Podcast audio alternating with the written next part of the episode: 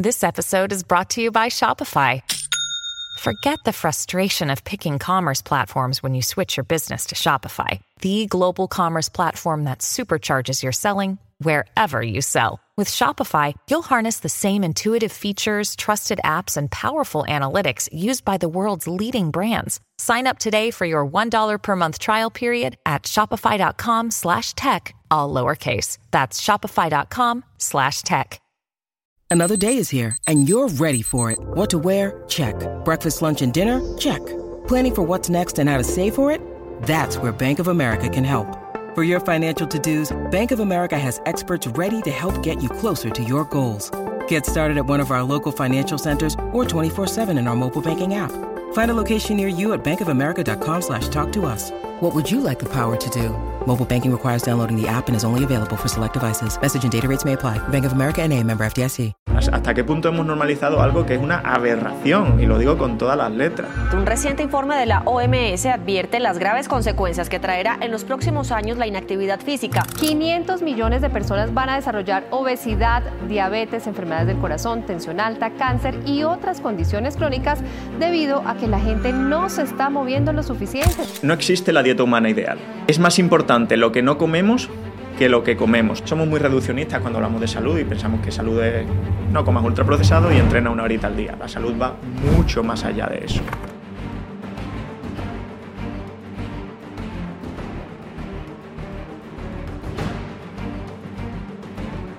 Hay algo que destroza la salud de muchas personas y son las relaciones. La soledad mata muchísimo, incrementa el riesgo cardiovascular muchísimo. El hecho de que prefiramos estar mirando vídeos de tonterías en vez de estar mirando a nuestros hijos o en vez de estar hablando con tu pareja, o sea, como sociedad, plantéatelo. Borja Bandera, doctor Borja Bandera, eh, bienvenido a Tengo un Plan. La primera pregunta es acerca de por qué dirías que te dedicas a lo que te dedicas y mm, cómo definirías tu trabajo al mundo. ¿Qué tal chicos? Encantado de estar aquí con vosotros. Eh, bueno, buena pregunta. ¿Por qué me dedico a lo que me dedico? Eh, yo siempre he sido una persona con muchas inquietudes y conforme se desarrollaba la carrera de medicina, a mitad de carrera de medicina aproximadamente, pues me di cuenta de que realmente eh, pues toda la carrera de medicina, digamos, la medicina en general está orientada a combatir la enfermedad, pero no tanto a promocionar la salud o a optimizar la salud de las personas.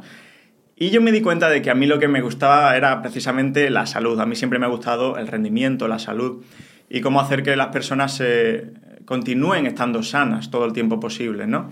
Entonces, bueno, mm, pues en ese momento de inquietud y de mini crisis profesional, por así decirlo, eh, me planteé empezar a crear contenido en torno a la salud y no solo en torno a la enfermedad. Y eh, hasta hoy, ¿no? Empecé con un blog que se llamaba Empoderamiento por Bandera, que evolucionó después a diversos canales, cuentas de Instagram, el canal de YouTube en 2017. Yo empecé a crear contenido ya, ya por 2015, ya empezaba a crear contenido. Y bueno, el canal de YouTube, eh, pues fue bien, pero fue bien con el tiempo. Ha pasado, pasó mucho tiempo hasta que empezase a ir bien. Y ese ha sido un poco el camino de divulgación hasta, hasta ahora. Es algo que combina muchas facetas de, bueno, eh, la investigación, el estudio de, nuevos temas, no es nada monótono, ayuda a muchísima gente de, de otra forma, ¿no? Al final los médicos queremos ayudar a las personas hay muchas formas de ayudar a las personas, no solo en el uno contra uno, ¿no? de, tener una, persona delante, que obviamente es súper necesario, muy necesario, pero también hay otras formas de, ayudar a las personas y, generar esa, digamos, esa chispa en la persona para que quiera cuidarse, quiera mejorar su salud, quiera seguir siendo sano todo el tiempo posible. Obviamente, ¿quién no quiere eso, no? Pues me parece que también ayuda a la comunidad y vivimos en un mundo en el que esa promoción de la salud es más necesaria que nunca, porque tenemos un panorama de salud bastante, pues bastante malo actualmente. ¿Qué es lo peor del panorama actual?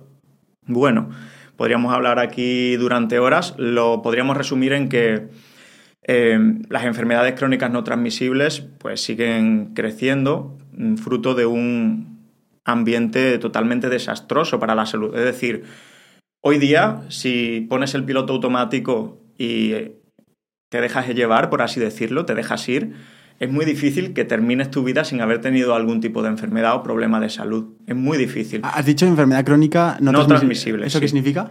Bueno, es una categoría eh, que incluye pues, a las principales enfermedades que, que nos asolan, ¿no? Diabetes tipo 2, enfermedad cardiovascular, cáncer, enfermedades respiratorias.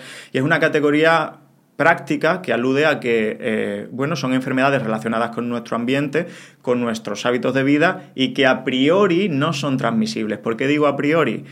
Porque, y esto lo debatía en un podcast el otro día, eh, realmente no son transmisibles desde el punto de vista de las enfermedades infectocontagiosas, ¿no? No, no, son, no, no te puedo contagiar la diabetes tipo 2 por estar contigo, pero se pueden contagiar desde el punto de vista de los hábitos y al final somos seres sociales y tenemos ya evidencia de que, por ejemplo, nuestro círculo de amigos influencia muchísimo nuestra salud.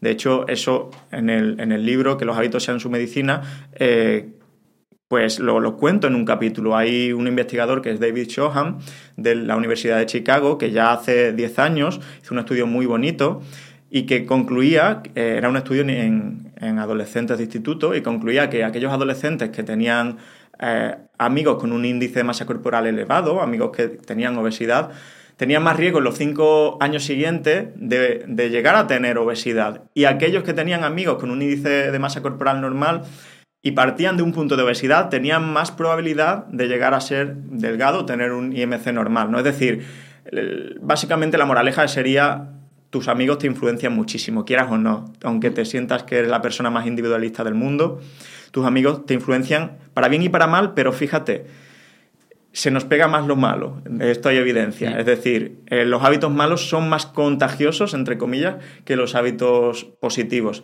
Y esto es lo que veía este investigador y esto es aplicable no solo a tus amigos, a tu familia, a tu relación de pareja, eh, pues a realmente a las personas con las que pasas tiempo. También parte la base de los hábitos de alimentación, porque yo hasta que no me he puesto a darme cuenta de lo que es comer bien, comer mal, joder, yo me acuerdo de pequeño que te comías unas patatas fritas y no pasaba nada. Sí, sí, mm, y realmente si el consumo es esporádico no pasa nada, pero es verdad que hemos normalizado el consumir ese tipo de cosas que podríamos categorizar como alimentos ultraprocesados en general, aunque todo tiene sus pegas porque hay ultraprocesados que no son tan perjudiciales para la salud. Eh, hemos normalizado el consumir ese tipo de cosas, como las que tú y yo hemos consumido de pequeños y no pasaba nada, como tú dices, pero con un patrón diario, ¿de acuerdo? Estos alimentos, eh, que no son alimentos, son productos, están, o sea, no, no, no generan un perjuicio en la salud cuando su patrón de consumo es esporádico, pero realmente, si os fijáis, y además de esto también hay evidencia, países como Reino Unido, más de la mitad de las calorías diarias de la dieta del adulto medio provienen de ultraprocesados. Es decir, estamos atrapados en los ultraprocesados, ¿por qué? Porque son más eh, reforzantes, son más palatables, nos gustan más y nos atrapan, al igual que estamos atrapados en las redes sociales, que si queréis después hablamos de eso, o a la vez que de la misma forma que estamos atrapados en muchos estímulos supernormales, ¿no? Estímulos muy fuertes que aprovechan vulnerabilidades del ser humano eh, y que pues nos nos llevan a, tener un consumo casi adictivo en algunos casos de este tipo de, de productos, ¿no? Al final. Me parece muy interesante lo que dices porque el contexto ya no solo te ayuda a conseguir objetivos de emprendimiento o de crecimiento personal, sino también de salud, como tú dices. ¿Y tú crees que también hay un contexto, cuando dices de contexto, no solo sean amigos, sino un contexto en la, en la época que vivimos de la, de la, historia? Es decir, en un contexto en el que quieres ir a un supermercado a comprar comida y es muy complicado elegir bien, te, incitan por, los, por el marketing, el branding, todo eso a consumir mal, luego miras carteles publicitarios y te, te enseña la hamburguesa súper reluciente, ¿no? O sea, ¿tú piensas que estamos en un contexto que es más complicado tener una buena salud que hace 150 años, 200 años? Sin duda, ese contexto o ambiente, que es una palabra que va a salir en el podcast muchísimo, es el origen de tu salud o el origen de tu enfermedad, podríamos decir. Eh, y ocurre en el ámbito de la nutrición, pero ocurre también en muchos otros ámbitos. Cada vez es más difícil comer bien porque hay una oferta de productos pues, que están muy ricos y que se disfrazan a veces por la industria alimentaria de saludables y no lo son. Y hay una oferta enorme, ¿no? Cuando hace 30 años había pues X productos ultraprocesados, ahora hay 10 veces más, cada vez hay mayor oferta y cada vez hay mayor estrategia de marketing para eh, maquillar ciertos productos y, hacerte pensar que son saludables cuando realmente no lo son. Pero no solo se ciña la nutrición, ¿de acuerdo? Eh, vivimos en un ambiente donde, pues bueno, hace tiempo ya que los trabajos dejaron de ser físicos o la mayoría de trabajos no son físicos. Vivimos en un ambiente donde se, digamos, enaltece la productividad desmedida y casi hacen sentir mal a la persona que quiere dedicar una hora y media de su tarde para hacer ejercicio o para sus autocuidados o para meditar o para leer o para lo que sea, ¿de acuerdo? Eh, entonces, no solo es la nutrición, es nuestro ambiente laboral, eh, queremos trabajar, o a veces tenemos que trabajar por encima de lo que es saludable. Eh, vivimos en un ambiente muy superficial que no hace... No, no, no, se presta a que pues prestemos atención a nosotros mismos, a nuestro autocuidado, a, a dedicar tiempo en tu rutina, al igual que tienes un bloque de trabajo por la mañana para, no sé, tú grabar un podcast o diseñar un podcast, dedicar tiempo en tu rutina para sí o sí cuidarte y a lo mejor eso implica darte un paseo por la playa o a lo mejor eso implica darte un paseo por el parque y eso es necesario. O sea, eso la gente muchas veces lo ve como algo egoísta. ¿Cómo voy a darme yo un paseo una hora por la tarde si tengo que cuidar de tal? Si... Claro, pero a largo plazo esa dinámica en la que delegas o relegas, mejor dicho, tus autocuidados a un par de horas los fines de semana de ocio con los amigos, que al final muchas veces redunda en salir a beber o salir de fiestas, ¿no?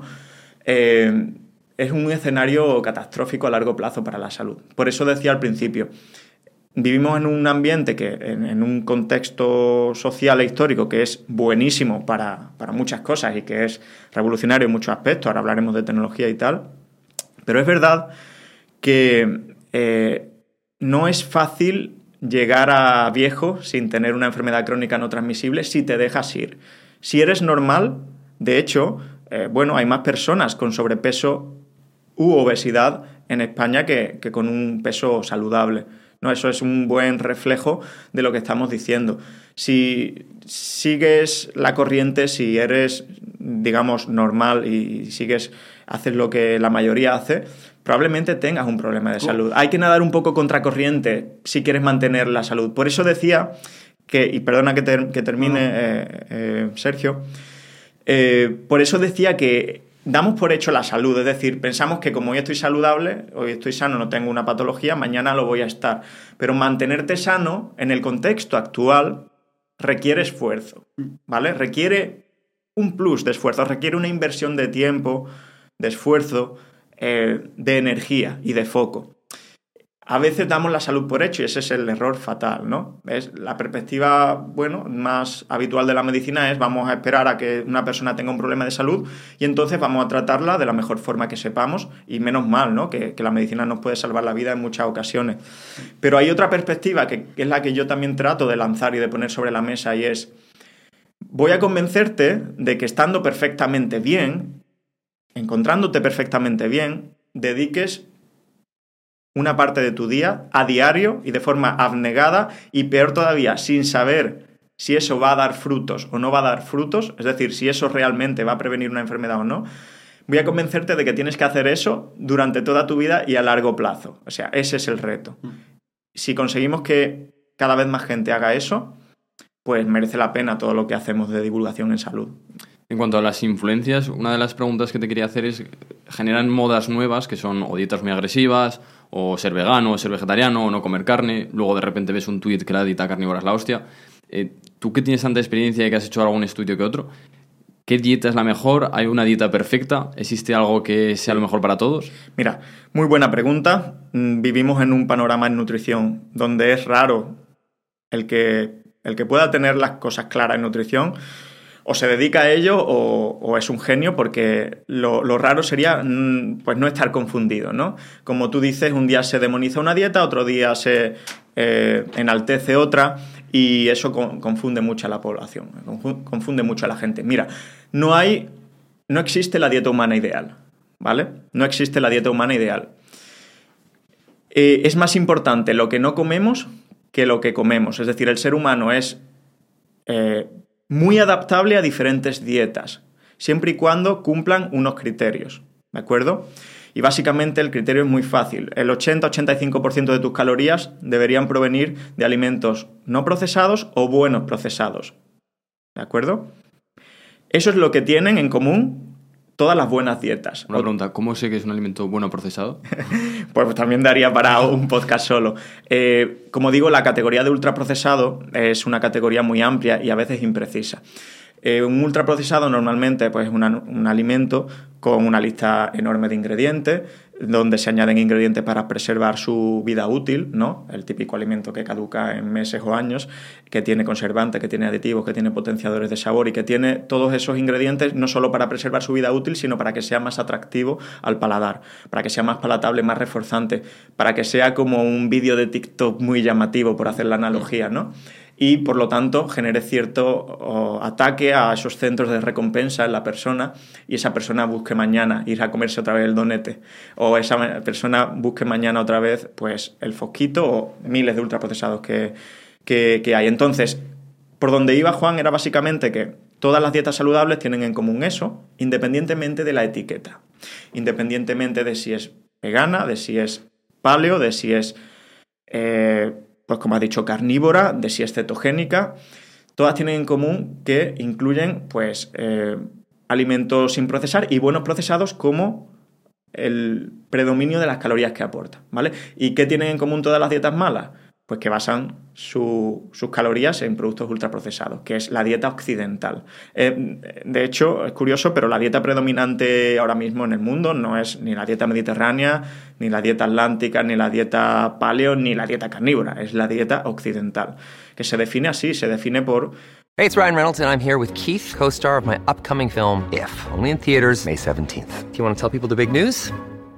All right, I'll do it. Sign up now and you'll get unlimited for $15 a month in six months of Paramount Plus Essential Plan on us. Mintmobile.com slash switch. Upfront payment of $45 equivalent to $15 per month. Unlimited over 40 gigabytes per month. Face lower speeds. Videos at 480p. Active Mint customers by 531.24 get six months of Paramount Plus Essential Plan. Auto renews after six months. Offer ends May 31st, 2024. Separate Paramount Plus registration required. Terms and conditions apply if rated PG. Pues un abuso, un sobreconsumo de productos ultraprocesados que han desplazado la cocina y lo, los alimentos naturales y los alimentos sin procesar.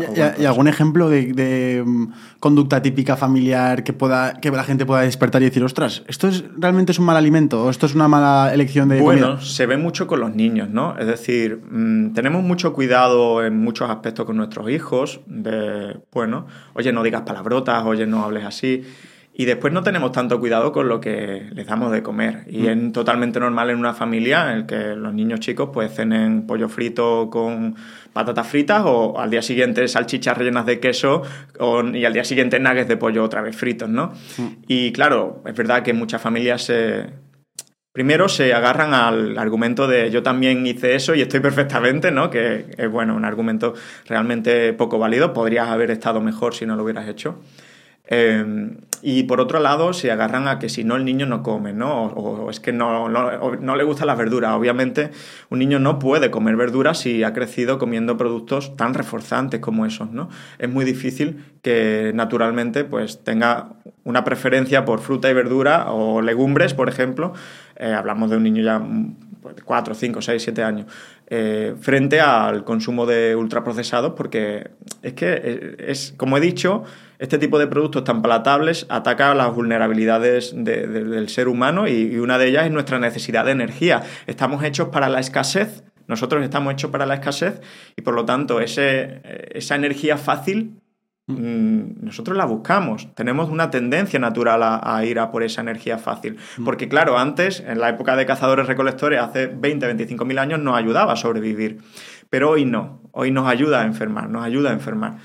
Entonces, no, bueno, pues es una, un ejemplo muy fácil. O sea, en cierta parte nuestro cuerpo nos está mintiendo, o sea, es decir, nos está diciendo como el McDonald's es la solución porque nos da más calorías rápidamente, pero obviamente si pensamos un poco no es la mejor decisión, es decir, en cierta parte nuestro cuerpo nos quiere mentir en ese aspecto.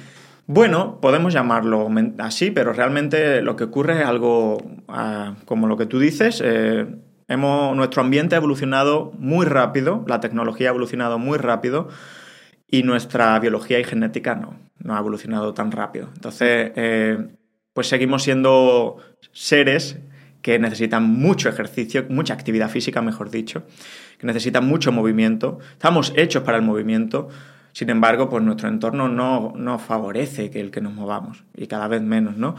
Somos eh, seres vivos que obviamente tienen una tendencia a buscar energía, alimentos altamente energéticos, alimentos dulces, altamente energéticos, eh, muy palatables, pero obviamente eso que era bueno hace, pues como digo, cuando lo más dulce que te podías encontrar era una frutilla, una valla, y lo más energético era un boniato, un tubérculo, por ejemplo, cargado de, fibra, pues ahora mismo eso no, no, nos favorece. Entonces, eh, el problema de la salud redunda mucho en, en que han cambiado las cosas también a bien, ¿eh? no, solo, no, es un argumento derrotista ni mucho menos. Ha cambiado en muchas cosas a bien, pero en otras cosas ha cambiado mucho más rápido la tecnología y nuestro ambiente en general que lo que somos nosotros como especie.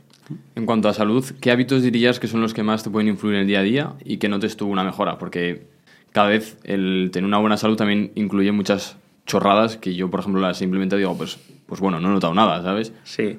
Hay que distinguir entre modas que van y vienen, chorradas, como tú dices, de las cosas que nunca cambiarán. Y una de las cosas que nunca cambiarán en el ser humano, al menos no a corto plazo, es la necesidad de actividad física. Como he dicho, estamos, tenemos más de 600 músculos en el cuerpo. Estamos hechos para el movimiento, pero si lo piensas desde una perspectiva evolutiva es totalmente lógico, porque ha sido el movimiento lo que nos ha permitido sobrevivir, buscar sustento, sobrevivir cazar, reproducirnos. Sin movimiento no hay nada de eso, ¿vale? Sin movimiento no hay ser humano. Entonces es normal que tu biología te haga sentirte bien cuando haces ejercicio, produzca moléculas que se llaman mioquinas o exerquinas cuando haces ejercicio que impactan positivamente a todos los órganos, no solo el músculo. Mm. Es normal que la biología recompense en algún modo el ejercicio físico, la actividad física, que no son lo mismo, y es normal que la biología castigue violentamente al sedentarismo. Que realmente estamos en una sociedad en la que o sea, estamos trabajando sentados todo el día, 12 horas, 14, lo que tú has dicho antes, que me ha parecido muy acertado. Se premia a la persona que trabaja 14 horas en el ordenador sin parar, mm. en vez de decirle, en vez de premiar a la persona que trabaja 5 y tiene una vida más equilibrada. O sea, yo creo que es un cúmulo de cosas, ¿no? Sí, de hecho, a veces, como decía, se le hace sentir culpable. Sí. Eh, o socialmente mm, nos sentimos mal por, podría estar trabajando y estoy aquí dando una vuelta o estoy aquí jugando en el parque con el niño. No, eso es tan importante como trabajar. Eh, entonces, bueno, la actividad física es una, es la primera de, en cuanto a esos, esos hábitos, es algo totalmente insustituible. El ejercicio físico es un parche realmente. Eh, la actividad física es la base, es lo, más esencial en cuanto a movimiento. El ejercicio físico es un parche porque es algo que nos hemos inventado el ser humano ante la falta de actividad física, ¿de acuerdo? Pero obviamente, pues otra vez volviendo a la época de cazadores-recolectores, ningún cazador-recolector se ponía, paraba de, perseguir a la presa y se ponía a hacer 100 flexiones o 100 burpees en el suelo, ¿no? Qué desperdicio de energía más tonto, ¿no? Más ridículo. Pues por lo tanto, el ejercicio suple un poco esa carencia de, actividad física. Segundo punto, lo hemos comentado antes, saber qué comer. Y saber qué comer no es elegir una dieta con nombre y apellidos. Saber qué comer es saber identificar alimentos saludables, al final fruta, verdura, legumbres, cereales integrales, semillas, frutos secos, carnes magras, pescado azul, huevo, debería ser el núcleo de la dieta de una persona, siempre y cuando comas alimentos de origen animal al margen de eso hay buenos procesados, pues aceite de oliva, queso, hay buenos procesados, por supuesto, conservas de pescado, que no van a repercutir negativamente en tu salud, de hecho pueden hacerlo positivamente. De hecho hay buenos procesados que son incluso mejores que el alimento original, como alimentos probióticos, que son alimentos procesados, pero que aportan cosas muy, muy interesantes a tu microbiota, a tu salud. Y después que el consumo de ultraprocesados sea marginal, eh, que sea algo esporádico. El problema, y, y yo nunca iré en contra de que tú salgas un día y te comas con tus colegas una hamburguesa, o que incluso te tomes una cerveza tomándote una hamburguesa con tus colegas. El problema es cuando cambiamos ese patrón de fin de semana, de una vez, dos veces a la semana, a lo que hacemos en nuestras casas, cuando nadie nos ve a diario. Ese es el verdadero problema y eso es lo que enferma a la población. He dicho actividad física, he dicho saber comer. El tercer punto es Probablemente uno que nos cuenten cuando hablamos de salud y es el fitness social. ¿Vale? ¿Cómo, cómo es eso? Fitness social. Diréis que carajo es el fitness social. Bueno, yo voy a entrenar contigo, ¿no? Bueno, va un poco por ahí. Al final, no sé si habéis escuchado del estudio, el gran estudio de la felicidad de Harvard, de Robert Wal- Waldinger, creo que es el investigador principal, que sigue durante prácticamente toda la vida a una serie de personas, desde que nacen hasta que son eh, mayores. Y la pregunta que se hace el investigador es, oye, ¿y qué factores de todos los factores del estilo de vida de estas personas son los que más felicidad y bienestar aportan a largo plazo a las personas? Y la conclusión del estudio es muy sencilla, a la vez bonita, y es la calidad de las relaciones humanas. ¿De acuerdo? La calidad de las, de las relaciones humanas. Si os fijáis, somos muy reduccionistas cuando hablamos de salud y pensamos que salud es no comas ultraprocesado y entrena una horita al día. La salud va mucho más allá de eso. Eh, hay algo que destroza la salud de muchas personas y son las relaciones.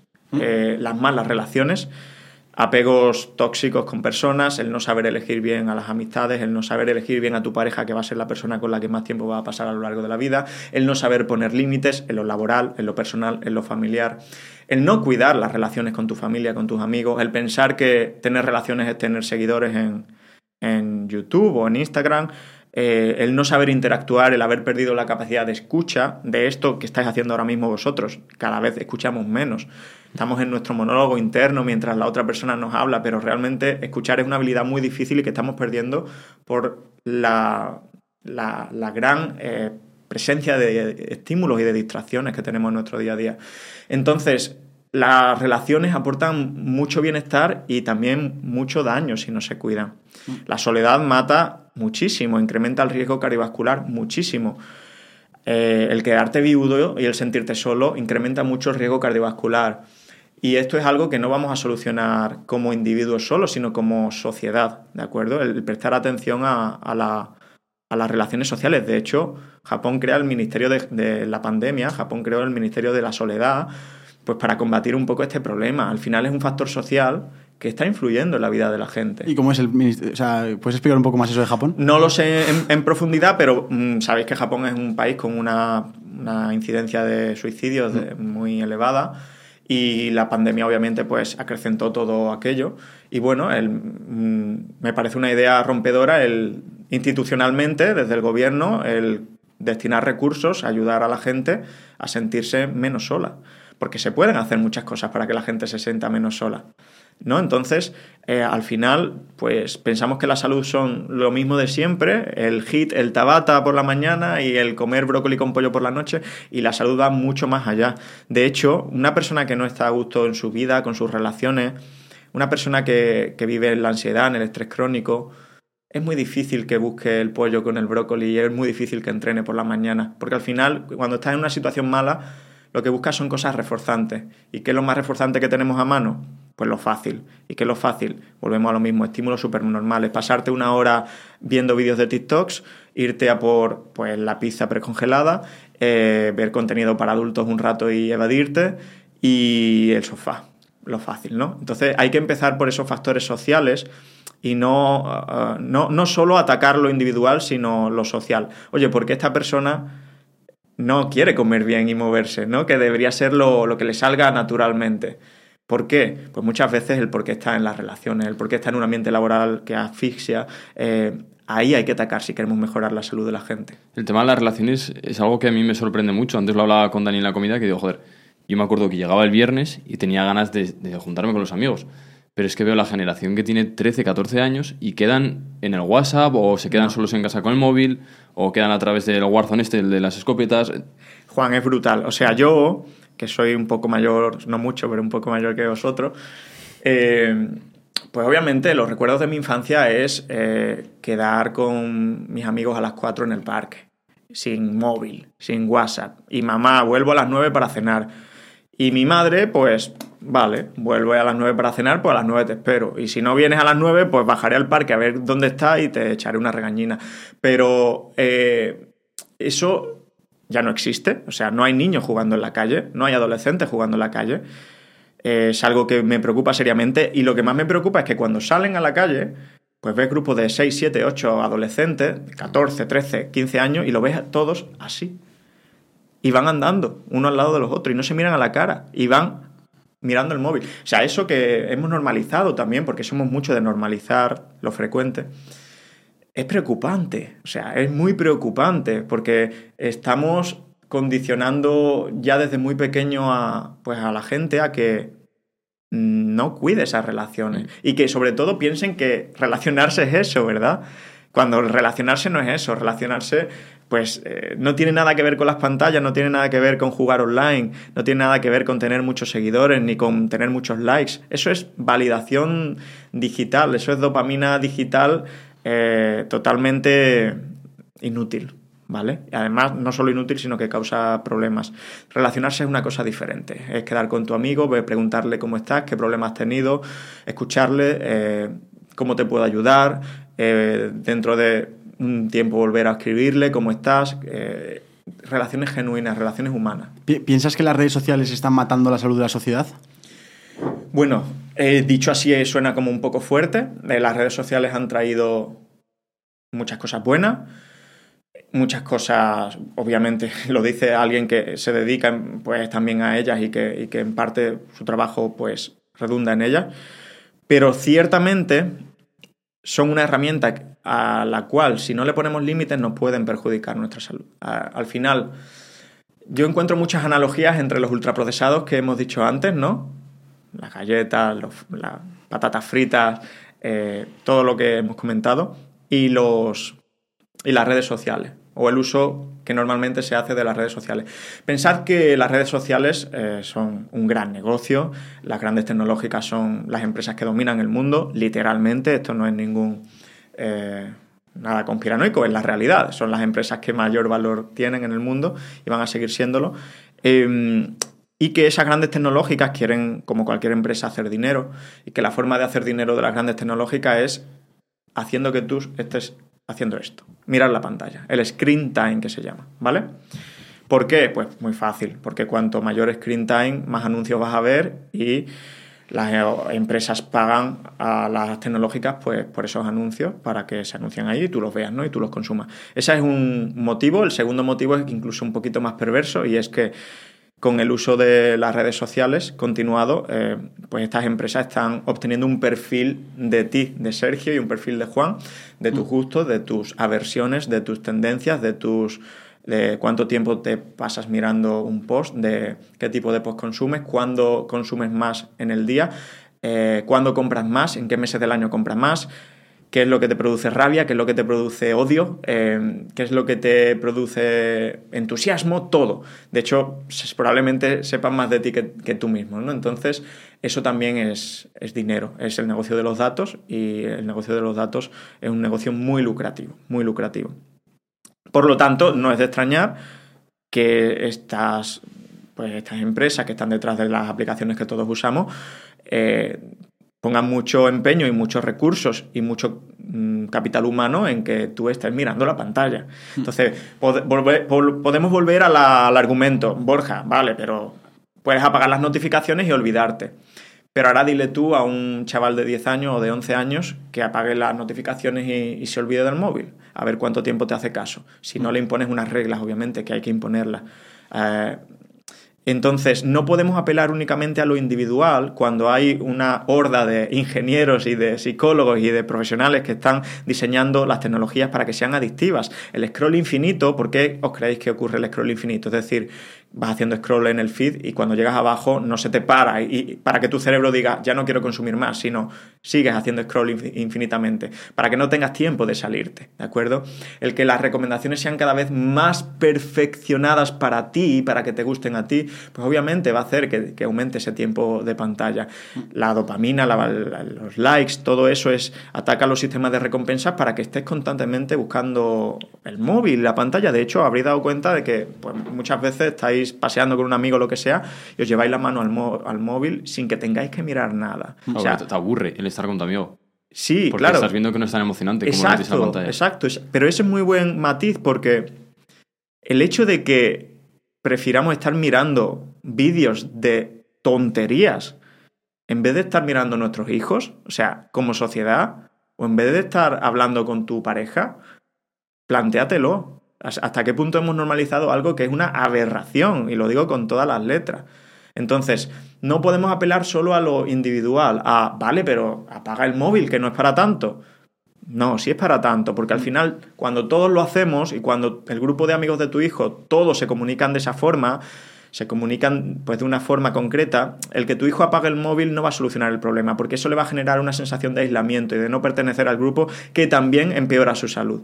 Mm. ¿De acuerdo? Por lo tanto, es un problema sistémico, no un problema individual únicamente. Sí, pero aún así, yo al menos yo no soy padre, ¿vale? Pero yo está en restaurantes y veo que un niño está llorando, la solución del padre, toma, ponte ahí la serie, pum, le Claro. Eso es un parche, eso no es una. ¿Hasta qué punto es una solución el ponerle un vídeo de YouTube al, chico para que se calle? Es como darle un chupete, ¿no? Es como no. No, es, perpetuar el problema que estamos comentando. Es decir, ¿por qué le dan el móvil? Porque funciona. Y yo ahora mismo, pues, vengo del AVE de, desde Málaga y, lo he visto chicos de 5 o 6 años, que además me, estaba fijando justo pensando en el tema de la charla y, y el chico. Eh, veía los vídeos de YouTube, pero no veía los vídeos de YouTube. Ponía el vídeo en, minimizado, en la esquinita ¿no? de la tablet, mientras seguía viendo cuál era el siguiente vídeo que iba a ver. O sea, imagínate el nivel de sobreestímulo de no ser capaz de, oye, pues voy a ver el vídeo, sino simplemente de estar buscando el siguiente estímulo, el siguiente estímulo. Imagínate eso cómo impacta en el neurodesarrollo de un niño de 5 o 6 años, que no tendría más. Y claro, cuando el niño llora y le damos el móvil, se calla ¿Cómo no se va a callar? Si es como si, pues cuando tú estás triste en tu casa y, te empiezas a comer patatas fritas, te mm. calmas, ¿verdad? O te pones a ver una serie de Netflix Claro, es que son estímulos que nos calman y nos calman momentáneamente y después generan otros problemas a largo plazo. Entonces, ¿con cuántos años debería tener el primer contacto un, niño con la tecnología, con el móvil? Pues bueno, tampoco soy padre y tampoco soy experto en neurodesarrollo ni soy pediatra. Pero bueno, yo no, no mm, por mojarme, ¿vale? Ante vuestra pregunta, antes de los 11, 12, 13 años no, considero que las redes sociales aporten algo más a, un, niño. Un niño mm. tiene que jugar, un niño tiene que salir a la calle, un niño tiene que aprender a relacionarse, a pedir las cosas, a interactuar, a leer emociones. Mm. Em, otra cosa es que se utilicen con una finalidad las redes sociales. Oye, vas a ver un vídeo con un fin educativo o mm.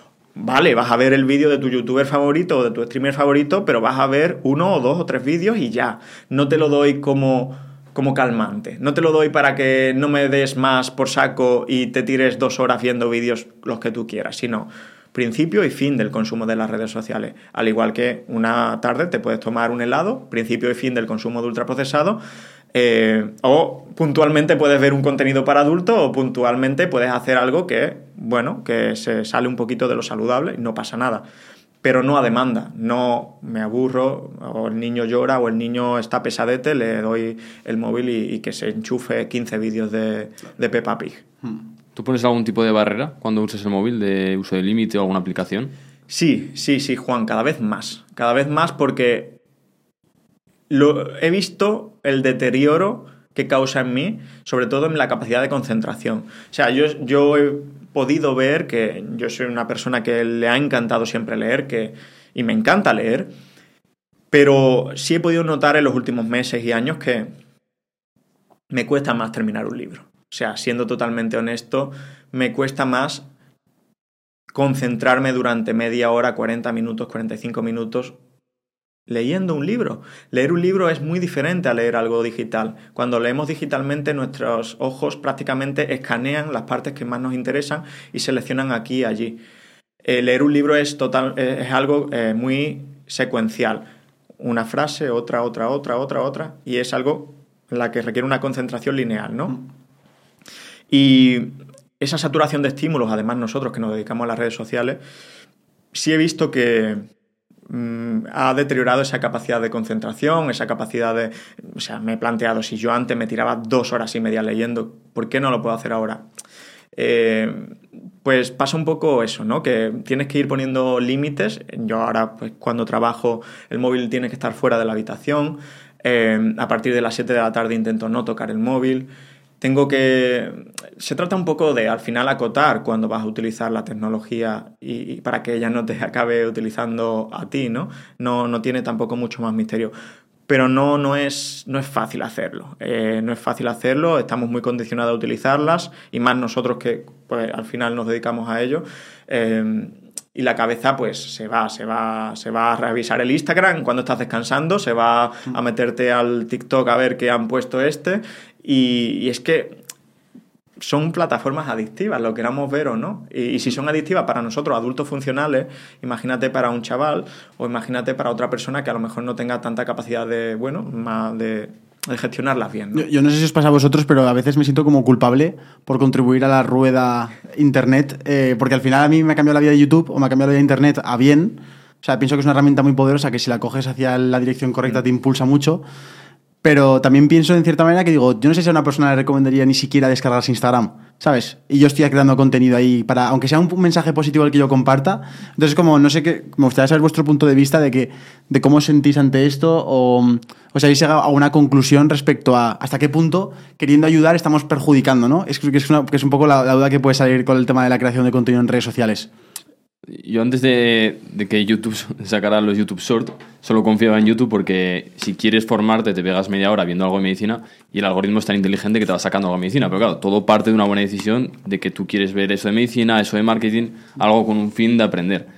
Pero ya cuando vi, los YouTube Short ya empieza a volverte adictivo a la dopamina y, es que ya pasas de un momento de que ya no puedes ver ni un vídeo de media hora. Y si lo puedes ver, ya sé cómo lo puedes ver, poniéndolo a, por dos, porque no aguantas. Entonces... Eh, es muy difícil porque es que están muy bien hechas. Sí, a ver, eh, dentro de Internet creo que nuestro modelo de creación de contenido, el vuestro y, el nuestro, pues aporta a la sociedad. No vamos a, volver a la época pre-redes sociales jamás. Claro, es que esas, otras no puedes cerrar esa puerta, está abierta. No, eso, eso, está... Claro. O sea, la perspectiva que yo tengo y como yo lo veo, a, lo mejor es para consolarme a mí mismo, eh, es esa, ¿no? Es que la, gente va a seguir consumiendo redes sociales sí o sí, necesariamente, el futuro va por ahí. Entonces, creemos contenido que aporte, creemos contenido que de verdad sea sano. Yo mismamente le digo a mis seguidores periódicamente, eh, mira, este fin de semana desconecta de las redes, no veas vídeos, vete por ahí, vete con la familia. Eh, intento que conecten también con la realidad y no solo con la pantalla. Pero a lo que voy es que al final eh, nuestro contenido no es el más viral, no es el contenido de emprendimiento ni de salud el más viral. El contenido más viral es el contenido de polémicas, de política, de odio, el contenido sexualizado. Eh, ese es el contenido viral, el contenido anestésico, entre comillas el contenido que te olvidas, que te hace olvidarte de, tu vida y de tus problemas y que te incita al odio y que incita a, ellos contra nosotros. Mm. Es el contenido más viral. Entonces, dentro del contenido que hay en Internet, al final vosotros ayudáis a las personas pues a que emprendan, a que vean una amplitud de caminos laborales, a que ganen dinero, que también está muy asociado a la salud. Eh, a que se motiven a trabajar, a, hacer algo que les gusta, que, está, que tengan un propósito que está muy ligado a la salud. Y por nuestra parte, pues igual, ¿no? Intentamos optimizar la salud de la gente. No creo que sean... Entiendo tu duda y entiendo tu reflexión, pero no creo que en ese sentido hagamos más mal que bien, sino lo mm. contrario. De hecho, en el podcast lo que decidimos Juan y yo era cortamos los episodios, los hacemos más cortos para que sean dopamínicos y que no haya silencios entre preguntas y respuestas, lo dejamos y al final decidimos precisamente como golpe en la mesa de decir, tío, si la conversación ha dado dos horas y cuarto, a no ser que haya algo que sea porque, yo que sé, el invitado tiene que ir al baño o lo que sea, no se corta. Y lo que ve la gente en, en estos podcasts son precisamente la conversación como fluye porque también queremos que la gente escuche una conversación como sucede en la vida real, y no como sucede en YouTube, que en YouTube sucede una conversación sin silencios, sin espacios, con interrupciones, y no es así realmente una conversación, es escuchando, es preguntando, es profundizando y divagando también. Y me gusta mucho el punto, yo quiero tratarlo, que lo has dicho en la comida brevemente, y me ha parecido una joya de frase, que es, eh, ¿hasta qué punto el propósito es un factor importante para la salud. Es decir, hasta qué punto está ligado el dedicarte a lo que te gusta con, la salud y cómo aporta el dedicarte a lo que te gusta positivamente a tu salud. Y si lo, si lo pudieras profundizar, me parece, me parece muy importante. Sí, claro. Esto es el típico tema que es importantísimo, pero nunca se trata cuando se habla de salud. Mm, tenemos evidencia de la que las personas que tienen un alto sentido de propósito, sobre todo que sienten que con su actividad diaria contribuyen a un bien mayor y no solo a ellas mismas, tienen mayor resistencia a la enfermedad, tienen menor susceptibilidad a enfermar y tienen una salud más, más fuerte. ¿de acuerdo? Tenemos evidencia convincente de, de, ello. Y si te paras a pensarlo, pues tampoco hace falta tener muchísima evidencia para que creamos que esto es así, porque al final estamos hartos de ver y todos tenemos compañeros y, conocemos personas que, pues bueno, van al trabajo como un mero trámite para pagar facturas y llega el lunes y están pensando en el viernes y llega el viernes y están anticipando con ansiedad que va a llegar el lunes, no disfrutan al final el fin de semana, el domingo por la tarde se deprimen y al final eso es un reflejo de que has convertido tu trabajo y vas a pasar casi un tercio de tu vida en ese sitio en un trámite. Ojo, hay quien no tiene elección y mucha gente pues no tiene elección y tiene el trabajo que tiene y menos mal, ¿no?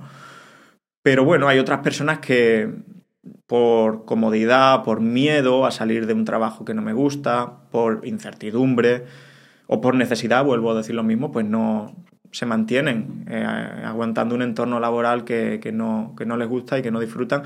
Y eso genera, pues, al final que todo se haga cuesta arriba, Sergio, que todo sea más difícil, que pues tengas más estrés, que dejes menos tiempo para tu autocuidado, para entrenar, para comer bien porque estás estresado y como estás estresado pues volvemos a lo mismo, queremos escapar de ese estrés y cómo escapamos pues cayendo desmayados viendo series por la noche hasta que nos quedamos a frito a las 3 de la mañana o mirando el móvil eh, sin ver realmente nada, eh, escapando un poquito de una realidad que no nos gusta. Entonces, obviamente, si pasamos casi un tercio de nuestras vidas trabajando, si ese trabajo... Y el otro, tercio durmiendo. Y el otro tercio durmiendo, claro. Hasta luego. Y, lo que no, claro, lo que no queremos es pasar el último tercio escapando del segundo tercio, ¿no? Hostia.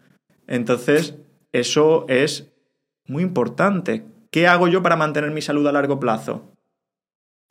Escoge una actividad que te llene. Escoge una actividad que sea monetizable y escoge una actividad que ayude a los demás.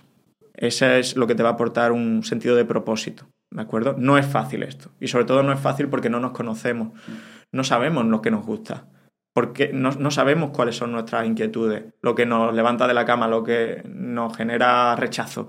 No tenemos contacto con nosotros porque estamos en la superficialidad, volvemos otra vez a lo mismo, somos una sociedad muy superficial, estamos atrapados en lo superficial.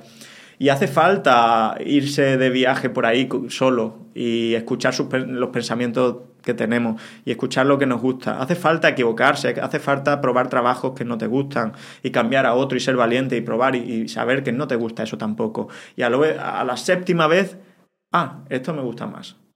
Por aquí. Y sigues investigando hasta que, bueno, llegas a algo que realmente te hace plantearte que bueno, es lunes, pero no necesariamente quieres que llegue el viernes, ¿no? Estoy a gusto y estoy feliz eh, haciendo esto. Obviamente hay que descansar, obviamente hay que tener vacaciones, obviamente hay que poner límites al trabajo, aunque sea lo que más te apasiona, pero vivir haciendo algo que no te gusta es triste eh, y también afecta negativamente a tu salud, eso sin duda. Una cosa que a mí a veces me hace reflexionar, porque nosotros también intentamos compartir ese mensaje de que hagas lo que quieres. Bueno, de hecho, nosotros, nuestro mensaje es que emprendas, que aún es un poco más, no solo que hagas lo que te gusta, sino que te busques el camino por tu cuenta. Claro, a veces me viene la reflexión, eh, por ejemplo, pasas eh, por una carretera en verano a 40 grados y ves tíos echando asfalto y digo, es que eso no le gusta a nadie. Como, me, me siento como mal diciéndole a alguien, haz lo que te gusta, pero es que yo sé que hay trabajos que no le van a gustar a nadie. Yo, en mi opinión, estar en una cadena haciendo así con una pieza, creo que tampoco le gusta a nadie, porque es lo más monótono que hay. Entonces, ¿tú no da un poco de miedo dar, saltar esa reflexión? Sí, el mensaje no debería ser únicamente haz lo que te gusta. O sea, eh, realmente el haz lo que te gusta mm, no es un mensaje válido per se. No es simplemente haz lo que te gusta. Eh, porque cualquier trabajo, incluso el más emocionante, tiene partes que no gustan. Es. decir, nuestro trabajo diario, que puede parecer muy llamativo, tiene partes muy tediosas y muy del día a día que son verdadero aburrimiento y tener que estar seleccionando temas para hacer vídeos, pues a veces te gusta y a veces no te gusta, o la, monotonía de hacer guiones y guiones y guiones a veces te gusta y a veces no te gusta. Al final todo cansa, eh, aunque sea el trabajo más distraído y más menos monótono del mundo no solo es eh, haz lo que te gusta, porque si no, la mayoría de personas, pues diría yo, lo que me gusta es estar tranquilo y que no me molesten y estar en la playa y leer y viajar, ¿no? Sino entendiendo que parte de tu trabajo va a tener incomodidad, va a ser incómodo, hacer algo que, que te ponga en una posición de sentir que estás contribuyendo a algo más grande que tú. Sentirte en un camino, ¿no? Sentirte en un camino y sentir que tu paso por la tierra está haciendo la vida de los demás más sencilla o al menos estás intentando a ello. ¿De acuerdo? Entonces, eso es. eh, el propósito va por ahí. De hecho, el propósito no va por el sentido hedónico de. Guau, me encanta mi trabajo porque lo disfruto de principio a fin. Un trabajo es un trabajo y un trabajo, cualquier trabajo tiene elementos de, insatisfacción, in- por definición. Pero claro, es muy diferente hacer un trabajo durante ocho horas a diario en el que no crees y que realmente estás pensando que esto no ayuda a nadie, o incluso a veces puede ser, eh, puede incluso en vez de ayudar, pues hacer daño a la gente, ¿no?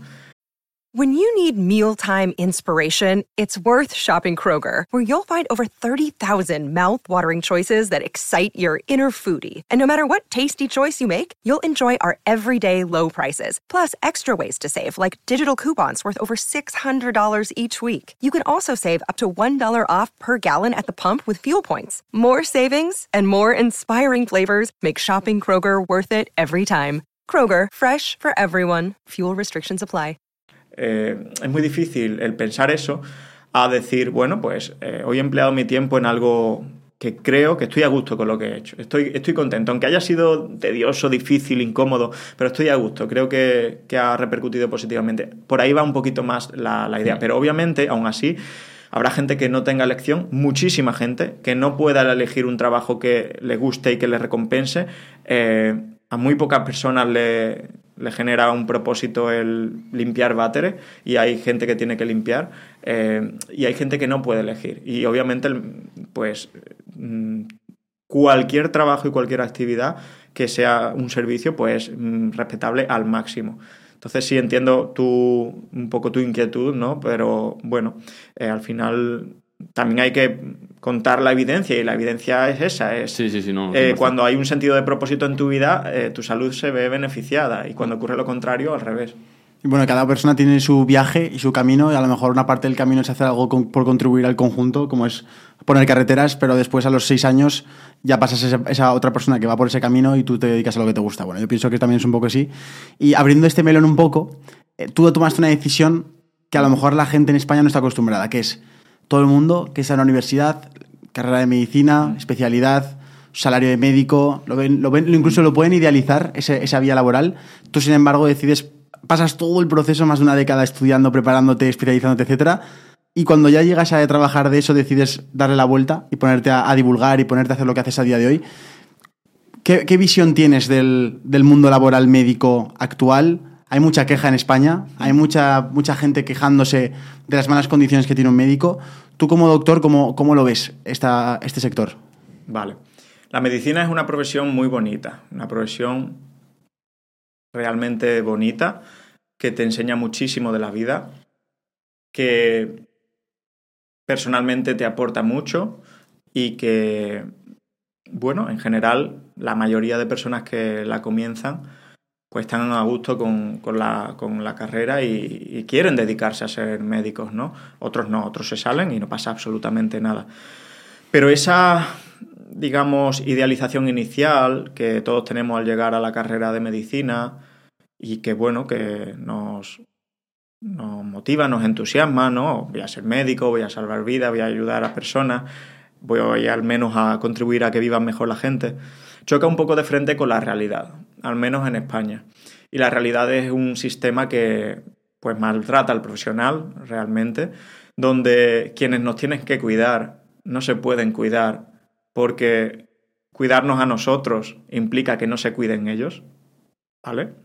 Donde las jornadas laborales de 80 horas y de 100 a veces pues existen y, y a día de hoy pues existen y seguirán existiendo, donde la carga asistencial es tan grande que se ha eh, deteriorado mucho la asistencia al paciente, ¿no? Al final, cuando tienes que ver 20, 25, 30 personas en una mañana, no puedes atenderlas correctamente, no puedes hacer medicina. Al final te conviertes en un una persona pues que, que, hace meros trámites y que te conviertes en un prescriptor y que no, no, te da tiempo casi a mirar a la cara a la persona, a, escucharla, volviendo al tema de la escucha activa, a estar con ella, básicamente a ser médico. Es que eso es, la medicina es un poco eso, acompañar a la persona que sufre.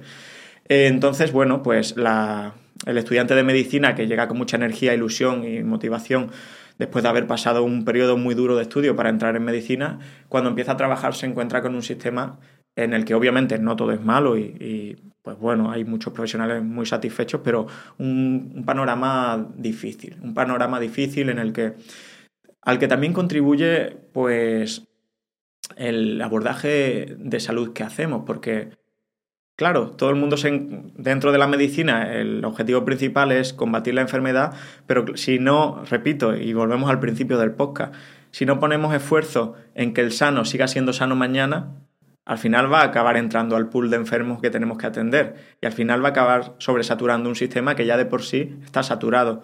Entonces tenemos que actuar para que la medicina funcione bien y sea una maquinaria efectiva, accesible, efectiva, y cumpla con su cometido, tenemos que desatascar el sistema haciendo que el sano siga siendo sano.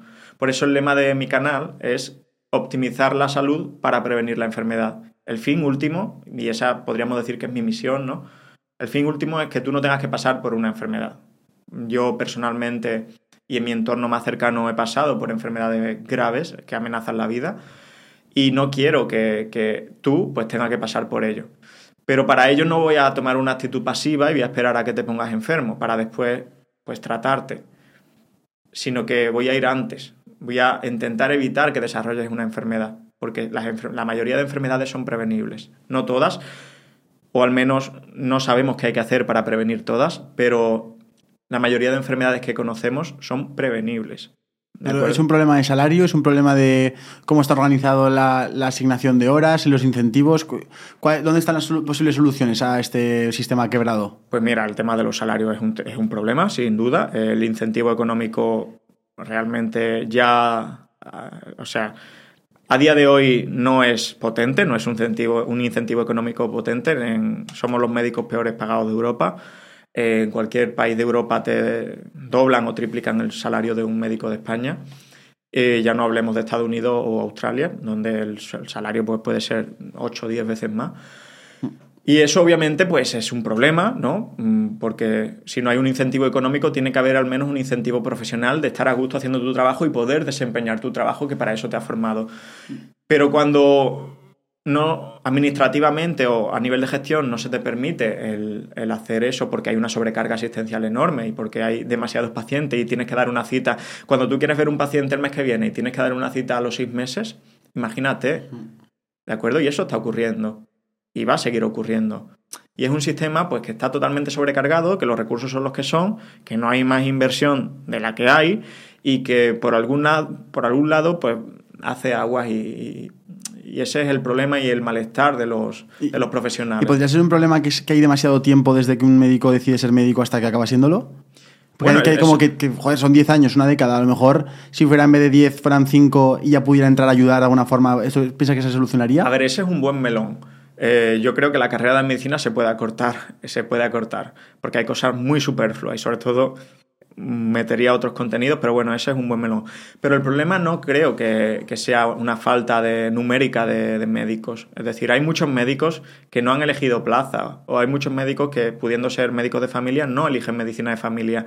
Y no eligen medicina de familia porque saben que no quieren tener unas condiciones malas a largo plazo, hmm. ¿de acuerdo? Entonces, o repiten el examen MIR y eligen una especialidad que les guste, o al final, bueno, pueden tomar diferentes caminos, pero no creo que sea una falta de profesionales, sino que no hay una gestión correcta de los recursos y eso impide a los profesionales que ya están ejerciendo que estén a gusto a largo plazo y los quema, porque es muy frecuente ver médicos de 30, 35 años que dice, acabas de empezar realmente a trabajar, ¿cómo puedes estar ya quemado? ¿Cómo puedes llegar al hospital desde el lunes quejándote de tu trabajo?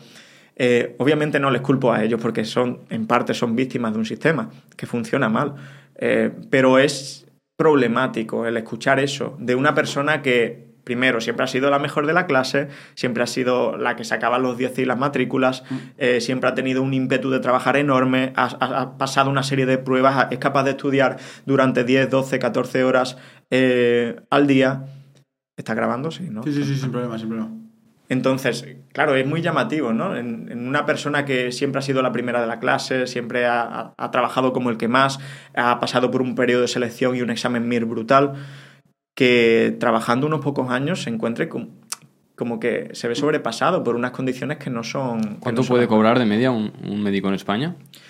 un médico en España, ya sabéis que en las diferentes comunidades autónomas hay pequeñas variaciones, pero sin guardia, sin hacer guardia, pues puede cobrar al año 30, 35 mil euros y haciendo guardias, pues puedes llegar a, a duplicar esas cifras, dependiendo de cuántas guardias hagas. Claro, ¿vale? es a base de, de quemarte a horas, ¿no? Pero claro, eh, ese es el problema, que a base de trabajar 60 y 80 horas a la semana llegas a tener un nivel de vida bueno, que además muchos cometen el error de esclavizarse a eso, ¿no? Es decir, vivo por encima de mis posibilidades o me compro esto, esto y esto y ahora tengo que estar hasta los 55, 60 años haciendo seis guardias a la semana, al mes, sin ver a mis hijos, sin ver a mi pareja, sin ver a, pues, pues eso, a la familia y, y acaban pues perjudicados, ¿no? Acaban realmente...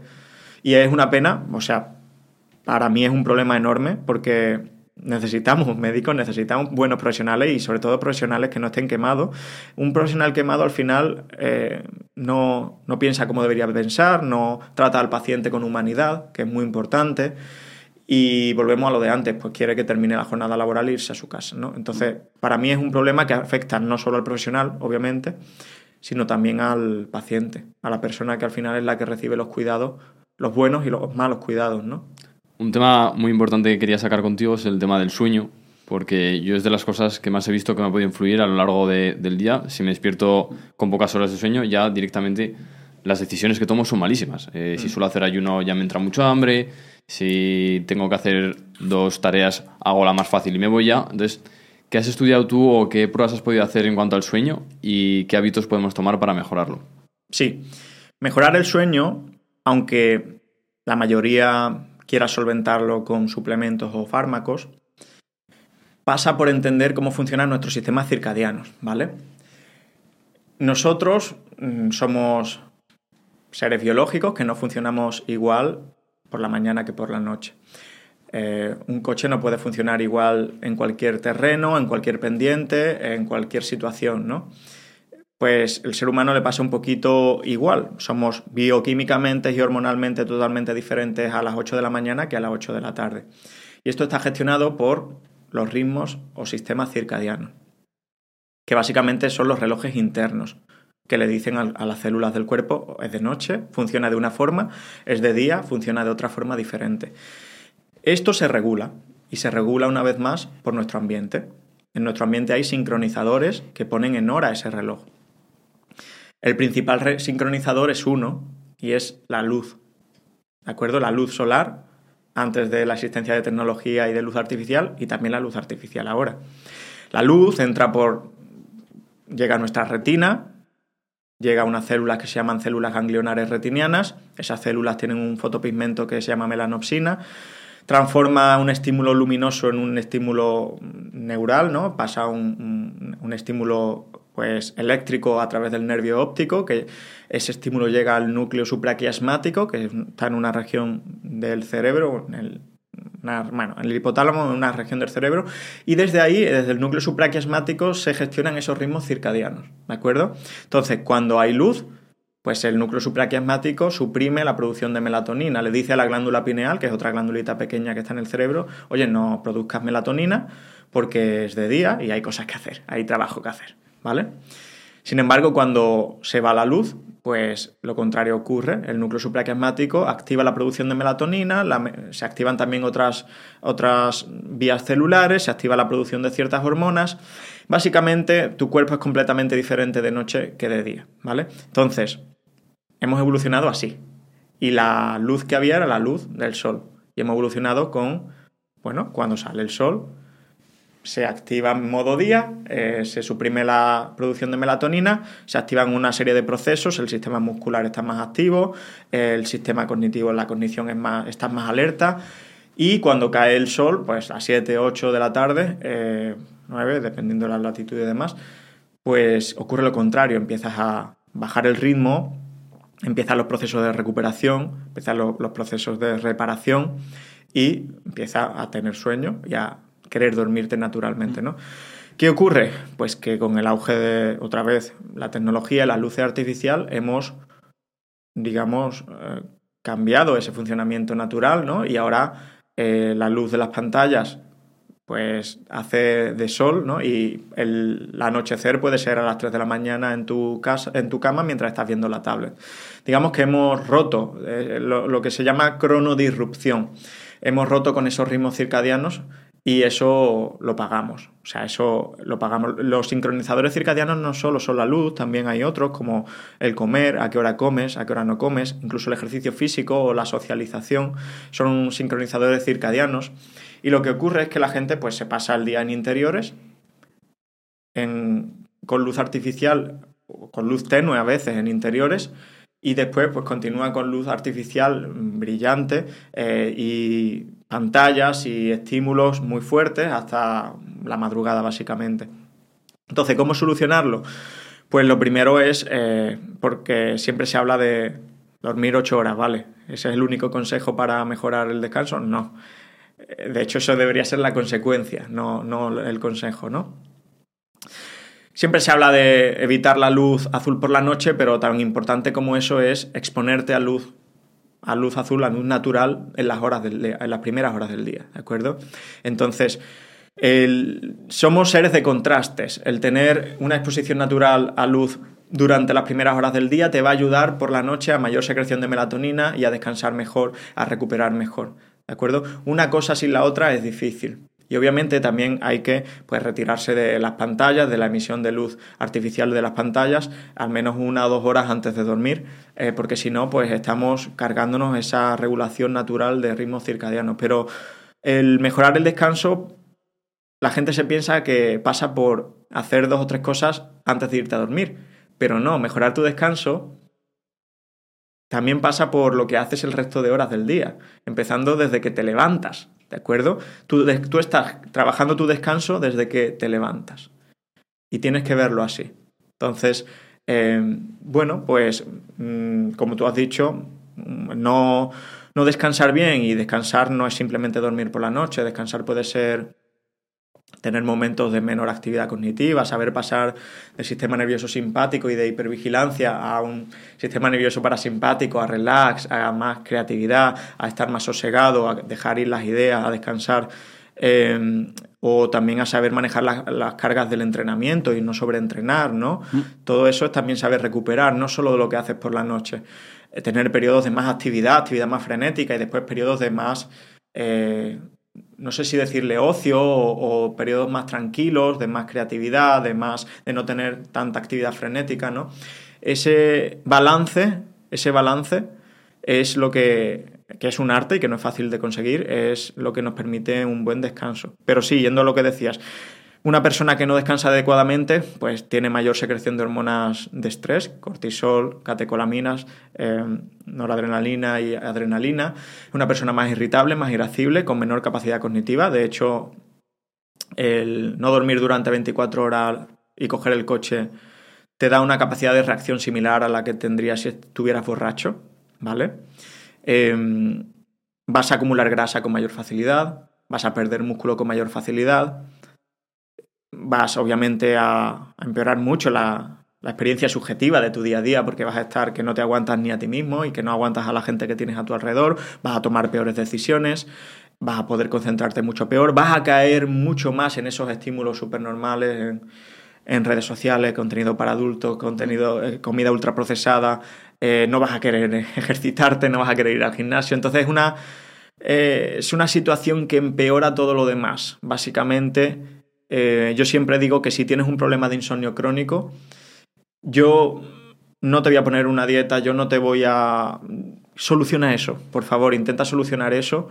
Esto a veces genera más presión en las personas que tienen esto, este problema, pero de verdad, céntrate en bueno, a veces es por un problema emocional, por hay que ir a terapia, hay que eh, a veces porque un trastorno adaptativo, he tenido un problema, o se, ha muerto alguien de la familia, o me han echado del trabajo y no puedo dormir bien por las noches y tengo que pasar por ese periodo.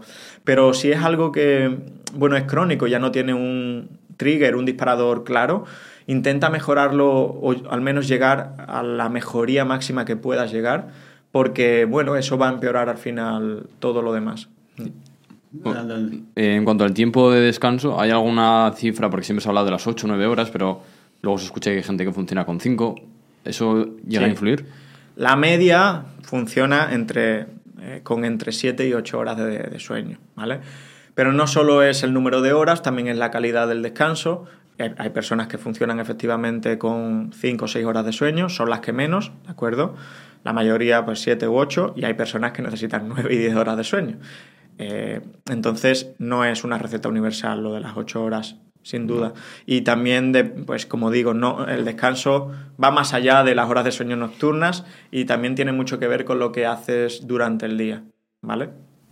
Y, por ejemplo, el dormir con la persiana subida o bajada, ¿qué opinas de eso? Porque a mí, en cierta parte, me ayuda mucho más a madrugar más fácilmente el tener la persiana subida, porque ves la luz del sol que te entra por la habitación.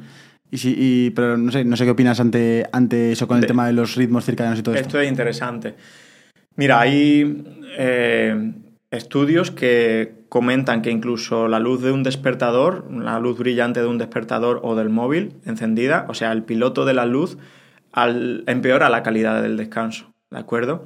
Entonces, bueno, eh, tener las persianas levantadas pues te puede ayudar a levantarte por la mañana más temprano, pero si tienes una farola en la ventana eh, cuando te vas a dormir, no te va a ayudar a quedarte dormido. ¿De acuerdo? El tema es que, y diréis, Borja, evolutivamente, seguro que antes pues mm, no dormían en la oscuridad. No dormían en la oscuridad absoluta. El tema es que la luz que había por las noches era una luz de espectro de onda rojo-anaranjado, ¿no? Luz roja-anaranjada, la luz típica de un fuego. Esa luz no es cronodisruptora. Esa luz, de hecho, ayuda a descansar. No es la luz blanca o azul que emiten las televisiones, que emiten las luces artificiales que tenemos ahora en los focos o tenemos mm. en nuestras casas. Es un luz, una luz totalmente diferente. Entonces, yo sí te aconsejaría en un entorno habitual que duermas en la oscuridad absoluta. O sea, que duermas con persianas bajadas y que duermas eh, sin ningún tipo de luz artificial en, la, en la habitación y a una temperatura adecuada, que es una temperatura bastante fresquita, de hecho, mm. que va entre los 18 a 21 grados. Hostia, es frío eso, ¿no? Claro, es una temperatura fresquita. Podemos decir 18, 22 grados, ahí en un intervalo, que es una temperatura fresca y que por eso empeora nuestra calidad del descanso mucho en, en verano. Total porque necesitamos bajar un poco la temperatura corporal para entrar en un descanso profundo. Yo, de hecho, vi, bueno, vi, un, vídeo de Brian Johnson, que es este tío que quiere retroceder su edad biológica y tal, y él decía que su protocolo de sueño era eh, con la persiana totalmente bajada, tenía dos purificadores de aire, tenía una, un aire acondicionado que regulaba su temperatura del cuerpo, y yo he notado, con, se lo decía con Juan, veníamos de, estar durmiendo en la, en la misma habitación, y nos pasamos con el aire acondicionado, lo pusimos bastante más fuerte, pasamos frío, pero yo le dije, tío, yo, yo he dormido mucho mejor que pasando mucho calor, por ejemplo, ¿no? Entonces, claro, ¿qué, pasa? Que cuando, cuando dormimos de esa forma, ¿hasta qué punto, por ejemplo, el que luego te pongas ese despertador te fastidia em, ese, ese, sueño? Es decir, ¿sería mejor ponerse, por ejemplo, he visto que hay como soluciones de despertadores que son solares, que te ponen una luz como solar, suave y tal? O sea, hay, muchas fricadas en todo esto. ¿Qué, qué, qué opinas tú al, al tema del despertador y cómo crees que es la mejor forma de despertarse? Mira, la mejor forma de despertarse es sin despertador, ¿vale? Eh, no es difícil de conseguir. Si tú eres una persona que descansa lo que necesitas, es sencillo habituarte a levantarte a una hora sin despertador. Y aunque no consigas levantarte justo todos los días a las 6.30, pues me lo invento, a las 6.45, es preferible que un día te levantes a las 7, otro día a las 6.45, otro día a las 6.50 a que te levantes de forma artificial con, un despertador, que es como se despierta la mayoría de, personas, ¿vale? Y eso atiende a que naturalmente dormimos en, o sea, dormimos en una sucesión de ciclos que duran en torno a 90 minutos, ¿vale? Que con el tema de la fase REM y las fases no REM 1, 2, 3, 4. Entonces, claro, si el despertador te suena justo en mitad del último ciclo de 90 minutos, eh, pues te vas a levantar regular. de esas veces que te levantas totalmente, que no sabes dónde estás, que parece que te ha pasado una pisonadora por encima. Sin embargo, si da la casualidad de que te, el despertador suena al final de un ciclo de 90 minutos, que suele ser cuando soñamos, ¿no? Si te levantas y justo antes has soñado, probablemente ese, ese día te levantes habiendo descansado bien porque naturalmente pues ha coincidido en que ha terminado el, el sueño ¿no? natural eh, y ha sonado el despertador. Sin embargo, pues cuando nos levantamos sin despertador tendemos a acoplarnos ¿no? a esos ciclos naturales que suelen durar unos, unos 90 minutos y es un sueño más natural y más reparador. Y como digo, no, no es difícil condicionarse uno mismo a levantarse sin despertador. Obviamente quien pueda y quien no tenga que atender pues a un horario y demás, eh, no es difícil hacerlo. ¿y has conseguido tener algún aparato, alguna cosa que te haya monitorizado si tu sueño era de calidad? Pues mira, yo sí, hace tiempo, hace ya de hecho años que, bueno, los típicos relojes que monitorizan la calidad del sueño, está Laura Ring, que es un anillo que hace lo mismo, en Estados Unidos hay uno que está dando muy fuerte ahora que se llama Whoop, pero bueno, al final em, el exceso de monitorización llega a un punto que a mí me perjudica. Es decir, yo, pues cuando contaba pasos, me he llegado a ver en mm, si mi objetivo eran 15.000 pasos y llegaba a las 8 de la tarde y había dado 13.800, me bajaba a la calle y me daba un paseo, ¿vale? No creo que eso sea saludable. Entonces, el exceso de monitorización a mí me cansa un poco. Y el estar continuamente, porque además eh, son aparatos que, bueno, su fiabilidad a veces deja mucho que desear, depende de muchos factores. Eh, entonces, yo sé, si he dormido bien y he descansado, yo sé qué día he descansado bien y qué día no he descansado bien. Entonces, bueno, a, modo de experimento se puede tener durante una temporada, como yo los he usado durante una temporada intentar ver correlaciones con tu, cómo te sientes tú y lo que te dice el aparato. Pero en lo personal, eh, hoy por hoy me, cansan un poco todos los gadgets de monitorización, eh, que hay muchos y cada vez hay más. Y no digo que sean inútiles, simplemente digo que en lo personal se me hace, el estar pendiente de, estos gadgets se me hace un poco pesado. Mm. ¿Qué opinas de, la, de, las, de los protocolos? Em, yo creo que también viene por culpa de YouTube, por culpa de, buscar esa viralidad. Se hacen em, vídeos que son más entretenidos y al final lo que funciona en YouTube es lo, extremo mm. y tiende a funcionar, yo qué sé, dieta carnívora, dieta cetogénica. Mm. De estos protocolos ya hemos comentado tu opinión, que tú dices que ninguna debe tener nombre y apellidos y me parece muy acertado, pero joder, yo veo gente que ha probado la dieta carnívora, por ejemplo, y sí, que destacan demasiados resultados a nivel de concentración, de pérdida de peso. Sí. Em, ¿Podrías comentar un poco por encima opinión general de la dieta carnívora y luego también de la dieta cetogénica, que no es exactamente lo mismo, pero... No, no es lo mismo.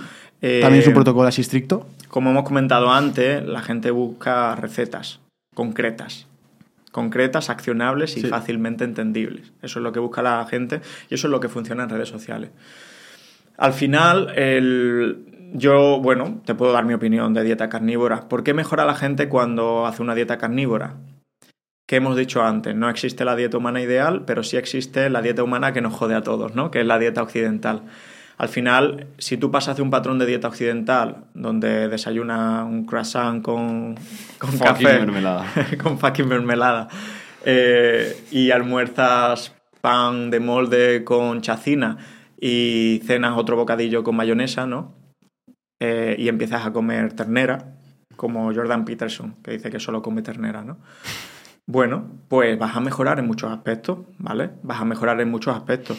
Al final, eh, mejoras más por lo que estás excluyendo de tu dieta que por lo que incluyes. La dieta carnívora, pues a mí a veces se me antoja que es un poco reacción al movimiento veganismo, ¿no? El movimiento plant-based diet o el movimiento vegano o vegetariano. Mm, no, obviamente no tenemos evidencia para recomendar la dieta carnívora prácticamente a nadie.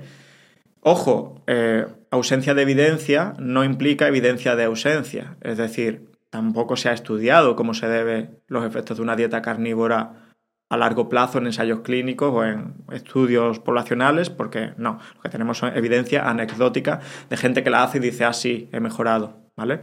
Incluso cualquier tribu cazadora recolectora que coma mucha carne Eh, los Masai, por ejemplo, eh, bueno, pues comen carne, y, pero también comen tubérculos y también comen pues otros vegetales, ¿no? Entonces, carnívoros como tal, per se 100%, no tenemos muchos ejemplos, no tenemos muchos ejemplos. Entonces, ¿Más saludable que una dieta occidental? Western diet? Sí, seguramente lo sea. Y seguramente mejoren muchas patologías si, si, venías de comer así y ahora comes pues, una dieta carnívora. ¿Es la dieta más saludable a la vista de la evidencia científica? Sin duda no. Sin duda no, porque pues por el simple hecho de que excluye grupos de alimentos que se han demostrado que son beneficiosos para la salud verduras, frutas, legumbres, sin ir más lejos, ¿vale? Que tienen propiedades protectoras para la salud. Una dieta prácticamente sin fibra, una dieta carnívora, eh, sabiendo que la fibra es importante para la buena salud de la microbiota, ¿vale? Una dieta sin, pues, sin probióticos, sin prebióticos.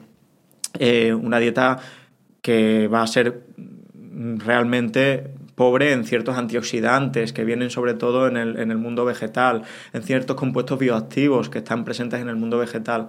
Otra cosa es que sea una dieta carnívora light, donde realmente acabes comiendo ensalada y, carne, que en este caso pues se parecería más pues, a, una dieta cetogénica modificada, ¿no?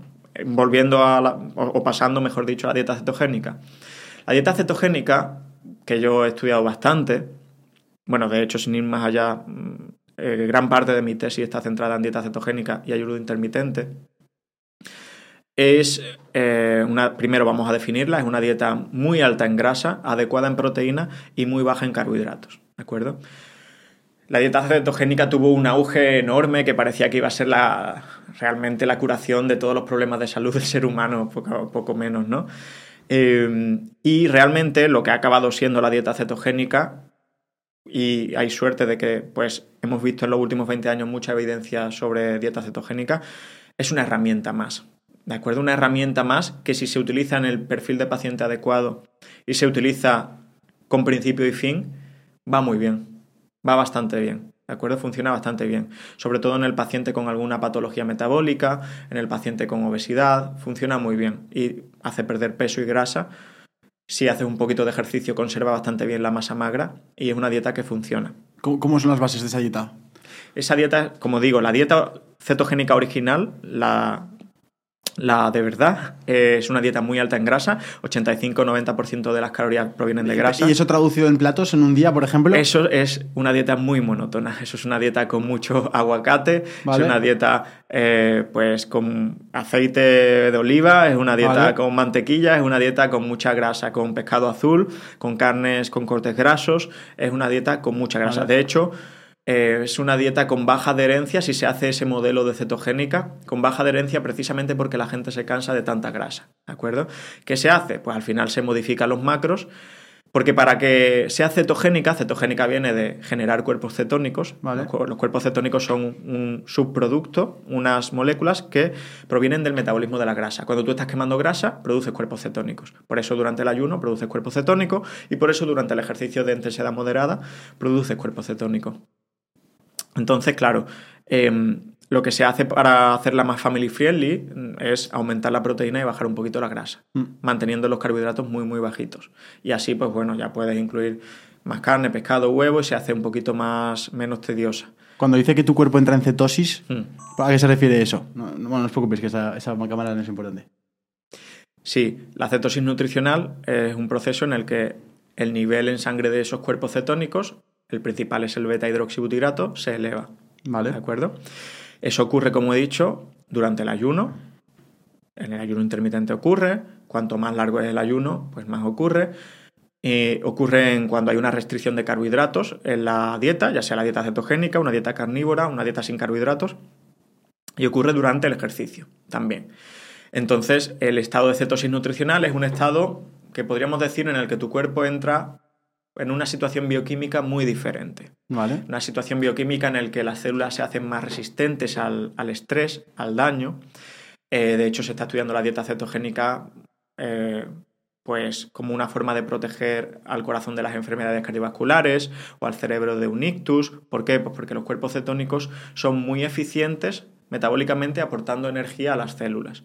El corazón consume cuerpos cetónicos, las neuronas consumen cuerpos cetónicos. Mm. Eh, y de ahí todas estas teorías de que, bueno, pueden ser interesantes las dietas cetogénicas o, la, cetosis nutricional, mejor dicho, como forma de protegerte frente a las enfermedades crónicas o forma de mejorar esas enfermedades crónicas. Pero entrar en cetosis es básicamente elevar tu nivel de cuerpo cetónico en sangre. Y eso modifica un poquito, un poquito bastante el, digamos, cómo funcionan tus células. Digamos, para que nos entendamos, porque entiendo que es complejo el tema, eh, tu cuerpo entra en un modo defensa. Tu cuerpo entra en un modo donde, eh, bueno, planteate, volvemos otra vez al ejemplo hace 20.000, 25.000 años, sales a cazar y llevas 14, 16 horas de ayuno, tus cuerpos cetónicos están elevados, tus cuerpos cetónicos, ¿qué hacen? Aportan energía a tus neuronas, te focalizan, te focalizan en lo que hay que hacer, hay que buscar presa, hay que recolectar tubérculos, hay que recolectar vallas. Eh, por lo tanto, tu concentración normalmente se afila, ¿no? Es esta, esta visión de túnel, ¿no? Esta sensación de, estar muy activo cognitivamente. Los cuerpos cetónicos dan energía a tus músculos, dan energía también al corazón y dan energía al cerebro. Eh, y a la vez, pues, hace que tus células sean, por así decirlo, más resistentes a los estresores. Eh, entonces, bueno, te pone en una situación en la que te anima pues a hacer eso que tienes que hacer, eh, en este caso desde el paradigma evolutivo, cazar, ¿no? O desde el moverte o hasta que vuelva el alimento, entonces vuelva el carbohidrato y entonces pues se, empiecen a generar esos procesos de construcción, esos procesos de anabolismo muscular, esos procesos de, recuperación. Has dicho que gran parte de tu tesis fue con el ayuno intermitente. Mm. ¿Y qué conclusiones? Eh, eh, está siendo, porque todavía no eh, estoy terminándola y, pues, estamos en ello. Este año se, se, terminará. Genial, pues me gustaría hablar sobre ella porque es algo que Sergio y yo solemos hacer. ¿Y qué conclusiones tú como médico has podido sacar? Sí, volvemos a algo parecido a lo que he contado con la dieta cetogénica. El ayuno intermitente es otra herramienta que es buena, en mi opinión como médico es, es buena si se sabe utilizar bien. ¿Vale? Y es mala si no se utiliza bien. Pero bueno, a lo que voy es que básicamente, eh, otra vez más, hemos sobredimensionado el papel del ayuno intermitente, intentando hacer ver al público que, es casi la solución a cualquier enfermedad crónica, ¿no? Y no es así. El ayuno intermitente funciona porque es una forma elegante, sencilla y cómoda realmente de reducir la ingesta energética en, en la población. Hemos estado acostumbrados a un mensaje que ha sido el mensaje predominante, que siempre además ha sido muy pesado y muy castigador por parte del, del, colectivo sanitario, de tienes que comer cinco veces al día, sí o sí, como te salte una comida te va a dar un patatús y te vas a caer al suelo, si vas al colegio sin desayunar no te vas a enterar de lo que dice el profesor y hay que comer cinco veces al día, sí o sí. Y el ayuno intermitente llega y rompe con esto, dice, no, puedes comer tres veces al día, puedes comer dos veces al día, puedes comer cuatro veces al día, siempre y cuando cubras tus necesidades de energía, de macronutrientes, grasas, proteínas, carbohidratos y de micronutrientes, vitaminas, minerales, puedes comer en la frecuencia de comidas que quieras realmente. Y bueno, había mucha gente que desayunaba a la fuerza, que se metía básicamente el desayuno forzosamente antes de ir a trabajar por, porque no quería empeorar su salud. Y ahora pues dice, ah, bueno, pues puedo ir a trabajar y yo aguanto perfectamente hasta las 2 de la tarde que almuerce o hasta las 3 de la tarde que almuerce. Y al reducir la frecuencia de comidas, naturalmente comemos menos. Si tú comes 7 veces al día, al día eh, vas a comer por lo general más energía que si comes dos veces al día o que si comes tres veces al día. Por eso los culturistas, para llegar a unas ingestas calóricas enormes, terminan comiendo siete y ocho y nueve veces al día, porque es necesario para, para comer más. Eh, entonces, pues bueno, es una forma que, que sí, que tiene beneficios, que mejora muchos síntomas digestivos, porque al final es que estamos muy mal acostumbrados a estar prácticamente graznando, ¿no? No comiendo, comemos eh, continuamente y estamos muy, pues, muy esclavizados de la comida, ¿no? Y el ayuno intermitente viene y dice, pues bueno, pues haz, mm, te puedes organizar tus comidas como realmente quieras y, y bueno, sí genera beneficio en general, pero hay un perfil de persona que se adhiere muy bien al ayuno intermitente eh, y hay otro perfil que no. Y ambos perfiles, pues se les tiene que explicar que el ayuno intermitente no es ni mejor ni peor que otra intervención, sino es una herramienta más. Y así lo estamos empezando a hacer desde la clínica y desde mm, pues cada vez más servicios y más hospitales. ¿Es normal que sientas esa flojera al principio cuando lo estés implementando? Es un proceso de adaptación, pasa exactamente igual que con la dieta cetogénica. Cuando empieza la dieta cetogénica, los 3, 4, 5 primeros días te sientes muy flojo, te sientes falto de energía. ¿Por qué? Pues porque tu cuerpo está adaptándose a utilizar predominantemente grasa como combustible. Entonces, pues te falta energía hasta que tu cuerpo no hace ese switch y empiezas a utilizar de forma eficiente eh, grasa y cuerpos cetónicos. Pasa lo mismo con el ayuno. Al final estamos habituados eh, a comer una serie de veces eh, a veces esa falta de energía es, eh, atiende a ese habituamiento conductual. Si tú estás acostumbrado a comer a las 10 de la mañana, tu cuerpo te va a pedir comida a las 10 de la mañana. Las tripas. Claro, pero porque estás habituado a, aportarle comida a tu sistema digestivo en esa hora. Pasan los días y te deshabitúas, pasan los días y te haces más eficiente pues utilizando la grasa que tienes en tus depósitos, que está para eso, al final, para ser utilizada en periodos en los que no comemos. Así ha sido durante toda la evolución y ha dejado de serlo en el momento que hemos comido sin cesar durante todas las horas del día ¿no? y a demanda. Yo creo que el ayuno intermitente, eh, bien entendido, es beneficioso porque enseña al público, al gran público, que no tenemos que comer a demanda, que la comida no puede ser tengo hambre, que a veces será hambre, a veces será tristeza, a veces será aburrimiento, a veces será eh, ansiedad, voy a comer. No, tienes tus horarios de comidas, respétalos, el cuándo es importante, no solo el qué, lo más importante es el qué, el qué como, pero el cuándo también es importante y el cuánto también. Pero precisamente el ayuno intermitente con el cuándo modula el cuánto, porque como he dicho, cuanto menos frecuencia de comida solemos comer un poquito menos. De hecho, pues hay, hay evidencia de que un protocolo 16-8 eh, de media reduce unas 400-500 calorías al día, que ya es bastante, ya generaría un déficit calórico mm. eh, moderado y eso permitiría pérdida de grasa y pérdida de peso considerable con, con mejorías clínicas asociadas. Que, para traducirlo a la gente que lo vea más claro, sería básicamente que la primera comida la hiciera a las 2, 3 de la tarde y la última comida la hiciera a las 7, 8 de la tarde, ¿no? Sí, o que hagas el desayuno, hagas el almuerzo quizás tomes un snack a las 5 o 6 a modo merienda y no comas otra vez hasta el desayuno el día siguiente. De hecho, está la hipótesis de que es mejor.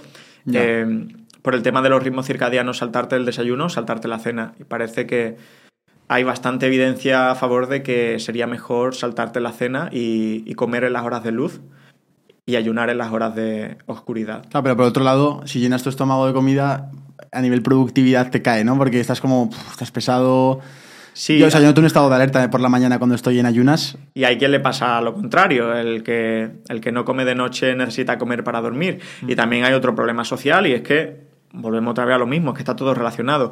El trabajador que trabaja 10 horas al día 12 y llega a las 8 de la tarde a su casa y tiene de 8 a 11 para estar con la familia y con los niños y comer, pues ¿qué le va a decir? Que coman tu mujer y tus hijos y tú no comes. Eh, ya.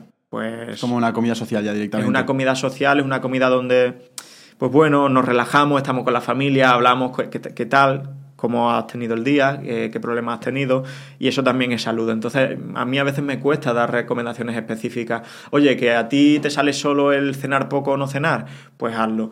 Que prefieres no desayunar porque naturalmente te sale, pues hazlo. Pero cuidado con eh, dar recetas únicas mm. y ponerlas por encima de todo lo demás, porque la gente va a seguirlas, si, sobre todo si partes de la posición de médico o de autoridad, y a veces estamos quitando otros elementos del día a día que son más importantes, ¿de mm. acuerdo? Bueno, perdón, perdón. Que no sé qué opinas tú, pero yo con el ayuno lo que sí que experimento es un pelín más de ansiedad cuando llega la primera comida. Mm. El que llegues a la comida y no te sepas controlar y te pasas de comer. Sí, eso suele ocurrir sobre todo al principio.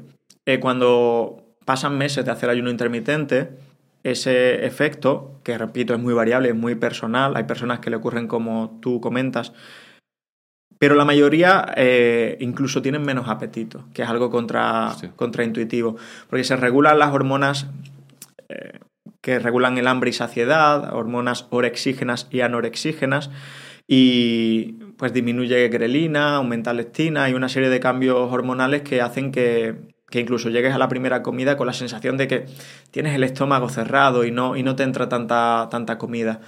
Eh, pero bueno, hay otras personas que no. Hay otras personas que dicen, es que yo llego a las 12 del mediodía y tengo un hambre que, que, estoy pensando en la comida, pensando en la comida y cuando como, pues como mucho más. Y esas son las personas que normalmente no tienen buenos resultados con el ayuno intermitente. Y ojo, no está mal, mm. es que somos diferentes. A lo mejor esa persona no tiene que hacer ayuno intermitente, tiene que ceñirse a un patrón de alimentación más convencional. Y, ya última pregunta que hago del ayuno.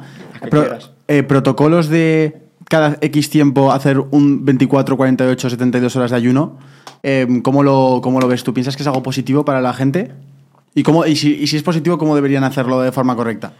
No creo que sea positivo, eh, salvo para el muy experimentado con conocimientos profundos de salud y que quiera hacer un experimento o una experiencia espiritual o algo por ese camino.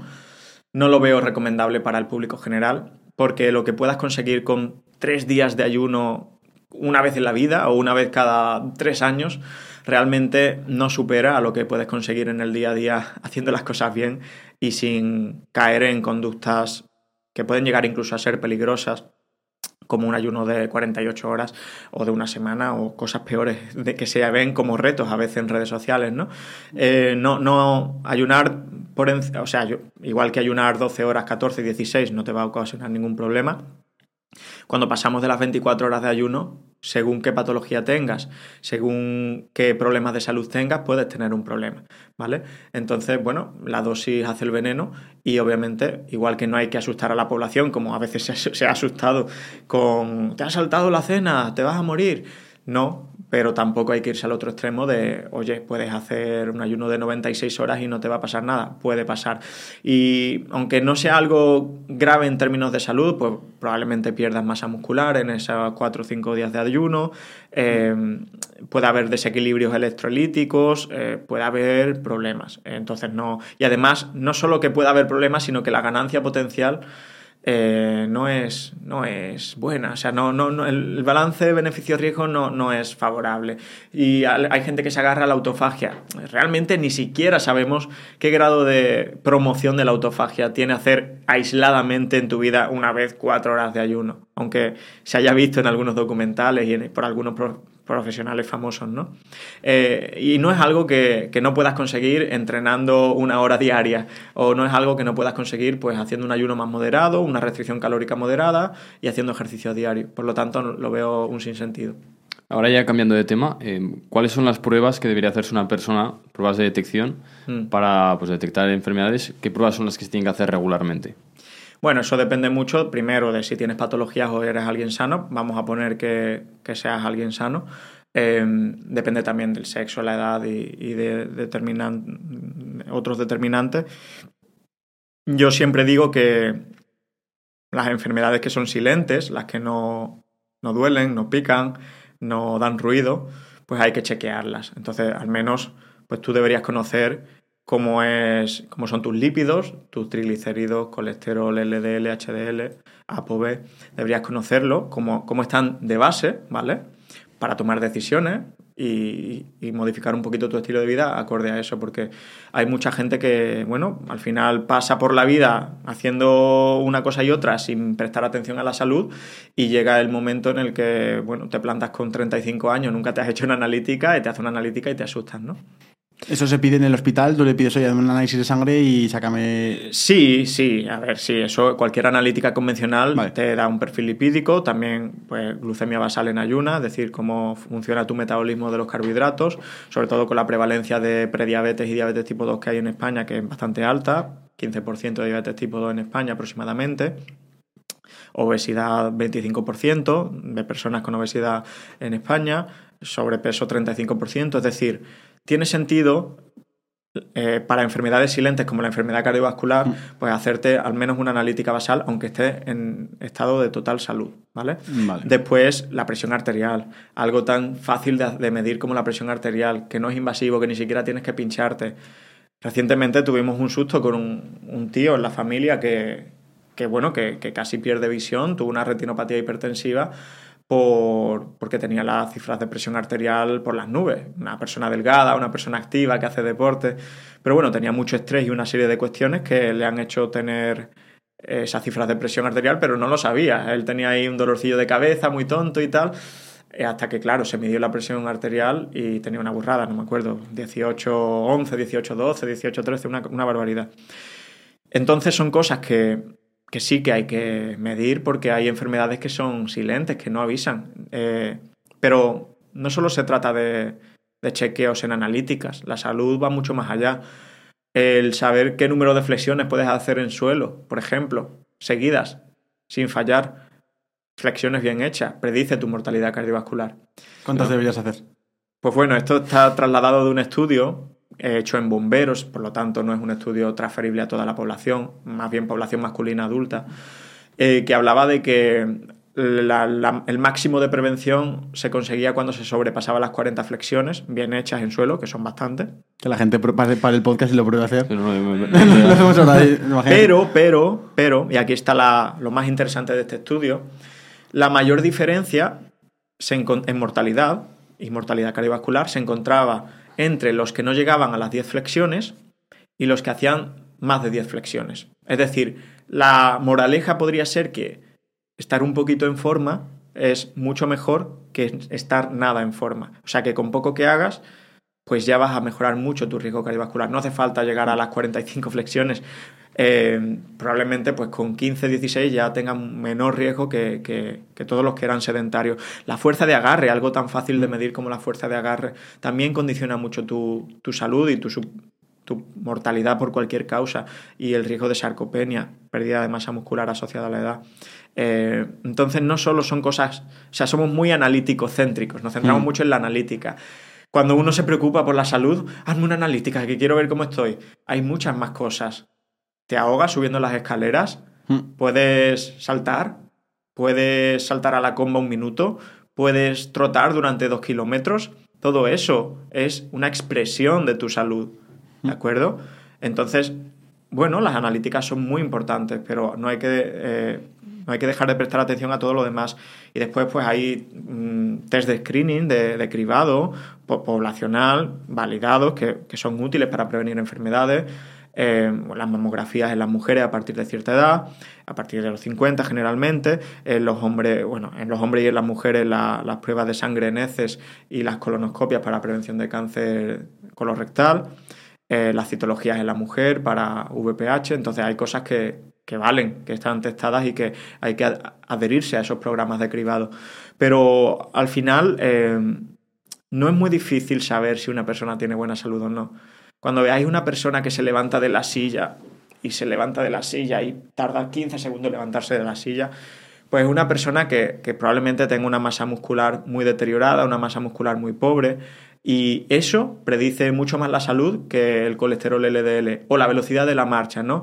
La típica velocidad de la marcha de alguien muy mayor, que camina muy, muy despacio, eso predice mucho más la mortalidad que, cualquier parámetro analítico. Eh, entonces, al final piensa que la salud eh, pues es una expresión también de tu corporalidad y de lo que tu cuerpo puede hacer, de tu funcionalidad, sería la palabra. Eh, entonces, pues bueno, podemos tener una idea de, salud con, con esta herramienta. Yo, para terminar o para concluir, me gustaría que, nos, que, viajáramos por cómo es un día en tu vida. Eh, a nivel hábitos de salud, a nivel también hábitos y cómo mezclas esa salud con lo, con lo laboral para, para, ir analizándolo y poder entender, porque al final yo creo que con la experiencia de uno o el ejemplo de uno puedes sacar muchas conclusiones. Entonces, ¿cómo es, cómo estudia desde que te despiertas y qué protocolos haces desde que te despiertas hasta que, te duermes? Sí, hace poco en una fiesta me preguntaban eh, un cumpleaños. Yo, yo, también a veces puedo salir de fiesta. no, no, no es lo que más me gusta del mundo, pero bueno, de vez en cuando sí lo hago me preguntaban si yo lo hacía todo, era algo así como, ¿lo haces todo perfecto o te, salgas, o te saltas algunas cosas que, tú recomiendas? Y obviamente eh, le contesté que yo no lo hago todo perfecto ni quiero hacerlo todo perfecto. Y es más, le argumenté que hacerlo todo perfecto va en contra de la salud, no a favor, ¿vale? ¿Por qué? Pues porque la perfección no es saludable normalmente, ¿vale? Cuando intentas hacerlo todo perfecto, esa carga mental te acaba pasando factura. Entonces no intento hacerlo todo perfecto. Un día a día en mi vida eh, pues pasa por levantarme sobre las 7, 7 y media aproximadamente. ¿Sin despertador? Sin despertador. ¿Persiana bajada? Entonces, ¿a, qué hora te has echado para despertarte a las 7 Yo, me, yo me, te- me acuesto temprano, normalmente a las 11 estoy en la cama. Vale. Y bueno, hay días que tardo más en dormirme, menos, pero normalmente a las 11 y media sí o sí estoy dormido. Entiendo. Entonces duermo, duermo mis 8 horas, a veces 8 horas y media, a veces un, po- un poco más incluso. Mm, tengo mi primer. A mí me gusta dividir el día en dos periodos de trabajo: un periodo de trabajo A y uno B. En el A es el deep work, ¿no? El deep work de Cal Newport es el trabajo enfocado, el trabajo más profundo, el trabajo más creativo, más cognitivamente demandante, donde intento que no haya distracciones, donde pongo el móvil en silencio, la gente se cabrea conmigo porque nunca contesto las llamadas, eh, pero es necesario aislarte un poco del mundo y suelen ser pues unas cuatro horas aproximadamente. ¿Desde las 8 de la mañana hasta las 12? Ocho y media, doce y media, nueve, O sea, tú te, te levantas y vas a, la- a trabajar. Sí, bueno, a veces me doy mi caminata de media horita por la playa, a veces eh, para que me dé el sol, según qué periodo de- del año y qué proyecto esté haciendo, pero eh, o bien me doy una pequeña caminata que no suele ser de más de media hora, o bien me pongo a trabajar.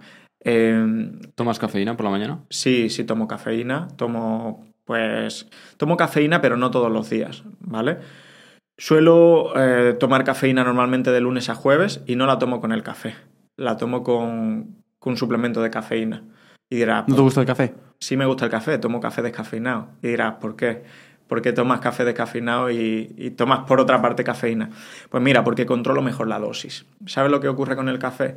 Que la gente no tiene, por lo general, ni idea de qué dosis toma de cafeína.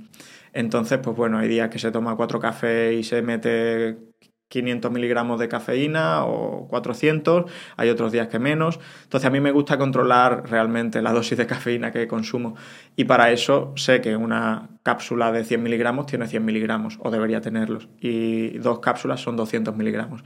Entonces yo consumo cafeína de lunes a jueves e intento que viernes, sábado y domingo sean libres de cafeína. A ver, ¿cuánta es la cantidad recomendable de cafeína? Yo normalmente recomiendo no sobrepasar los 400, 450 miligramos al día. Para el público general. Hay atletas entrenados y muy habituados a la cafeína que pueden llegar a tomar 600, 700, pero ojo con la cafeína, ¿vale? Ya. La cafeína es un suplemento, es realmente un fármaco, es una droga, mejor que un fármaco, es una molécula que tomamos de forma masiva y todo lo que se toma de forma masiva eh, lleva a errores, lleva a incurrir a muchos errores, ¿no? Entonces, uno de los errores es que la gente toma cafeína a diario, indistintamente de lo que esté haciendo, y acaba desensibilizándose a la cafeína o adquiriendo tolerancia a la cafeína, ¿no? Que es lo mismo. Entonces, pues bueno, se hace dependiente un poco de la cafeína y en vez de obtener los beneficios cognitivos y sobre el rendimiento de la cafeína, lo que le ocurre es que si no la toma se siente mal, se siente débil, se siente cansado, el típico comentario de es que si no me tomo mi café me duele la cabeza o no puedo funcionar hasta que no me tomo mi café. Claro, eres dependiente de la cafeína porque llevas tomándola probablemente décadas a diario, ¿no? Entonces, pues yo la tomo cuatro días a la semana. Hay semanas a lo mejor que esté más descargado que tomo menos o no la tomo. Pero normalmente cuatro días a la semana, tres días de descanso. De esa forma, pues mantengo un poco la sensibilidad a la, a la cafeína y sirve para lo que pretendo que sirva, que es ayudarme al trabajo ¿no? y enfocarme más. Eh, bueno, lo que iba. eh, Bloque, bloque de trabajo intenso, íbamos. bloque de trabajo intenso, que obviamente no son las cuatro horas seguidas, pero bueno, intento a, hacer al menos un par de parones de descanso activo en ese, en ese periodo de trabajo.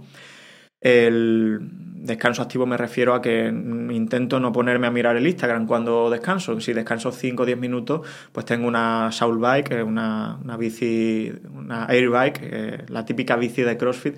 Eh, pues me pongo a lo mejor dos o tres minutos en la bici, mirando un poco al horizonte para no fijar la vista tanto en, en la pantalla, eh, o me pongo a estirar, a hacer al- algo, 20 sentadillas o a hacer alguna dominada, eh, algo que, bueno, al final estamos todo el día así y necesitamos un poco de movimiento en los descansos, ¿no? Vale. Y cuando termina ese bloque de trabajo activo, eh, voy a entrenar. Me gusta entrenar antes de comer.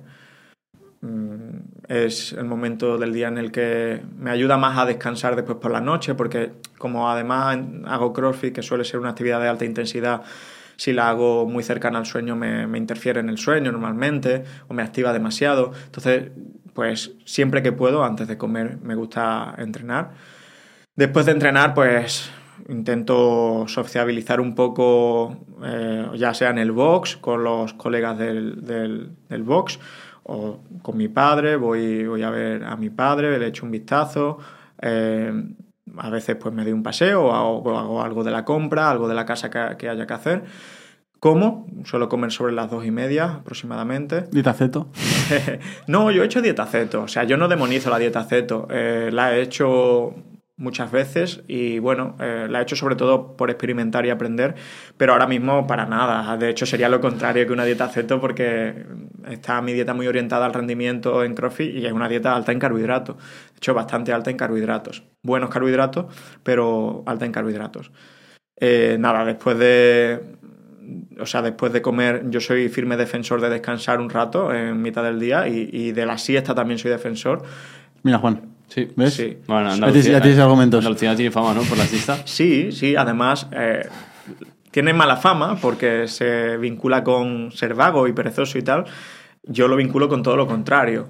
O sea, si quieres rendir después la segunda parte del día, la parte B, pues conviene que descanses ahí en mitad. Además, justo en el momento postprandial, eh, el ponerte a trabajar de golpe pues se hace un poco pesado.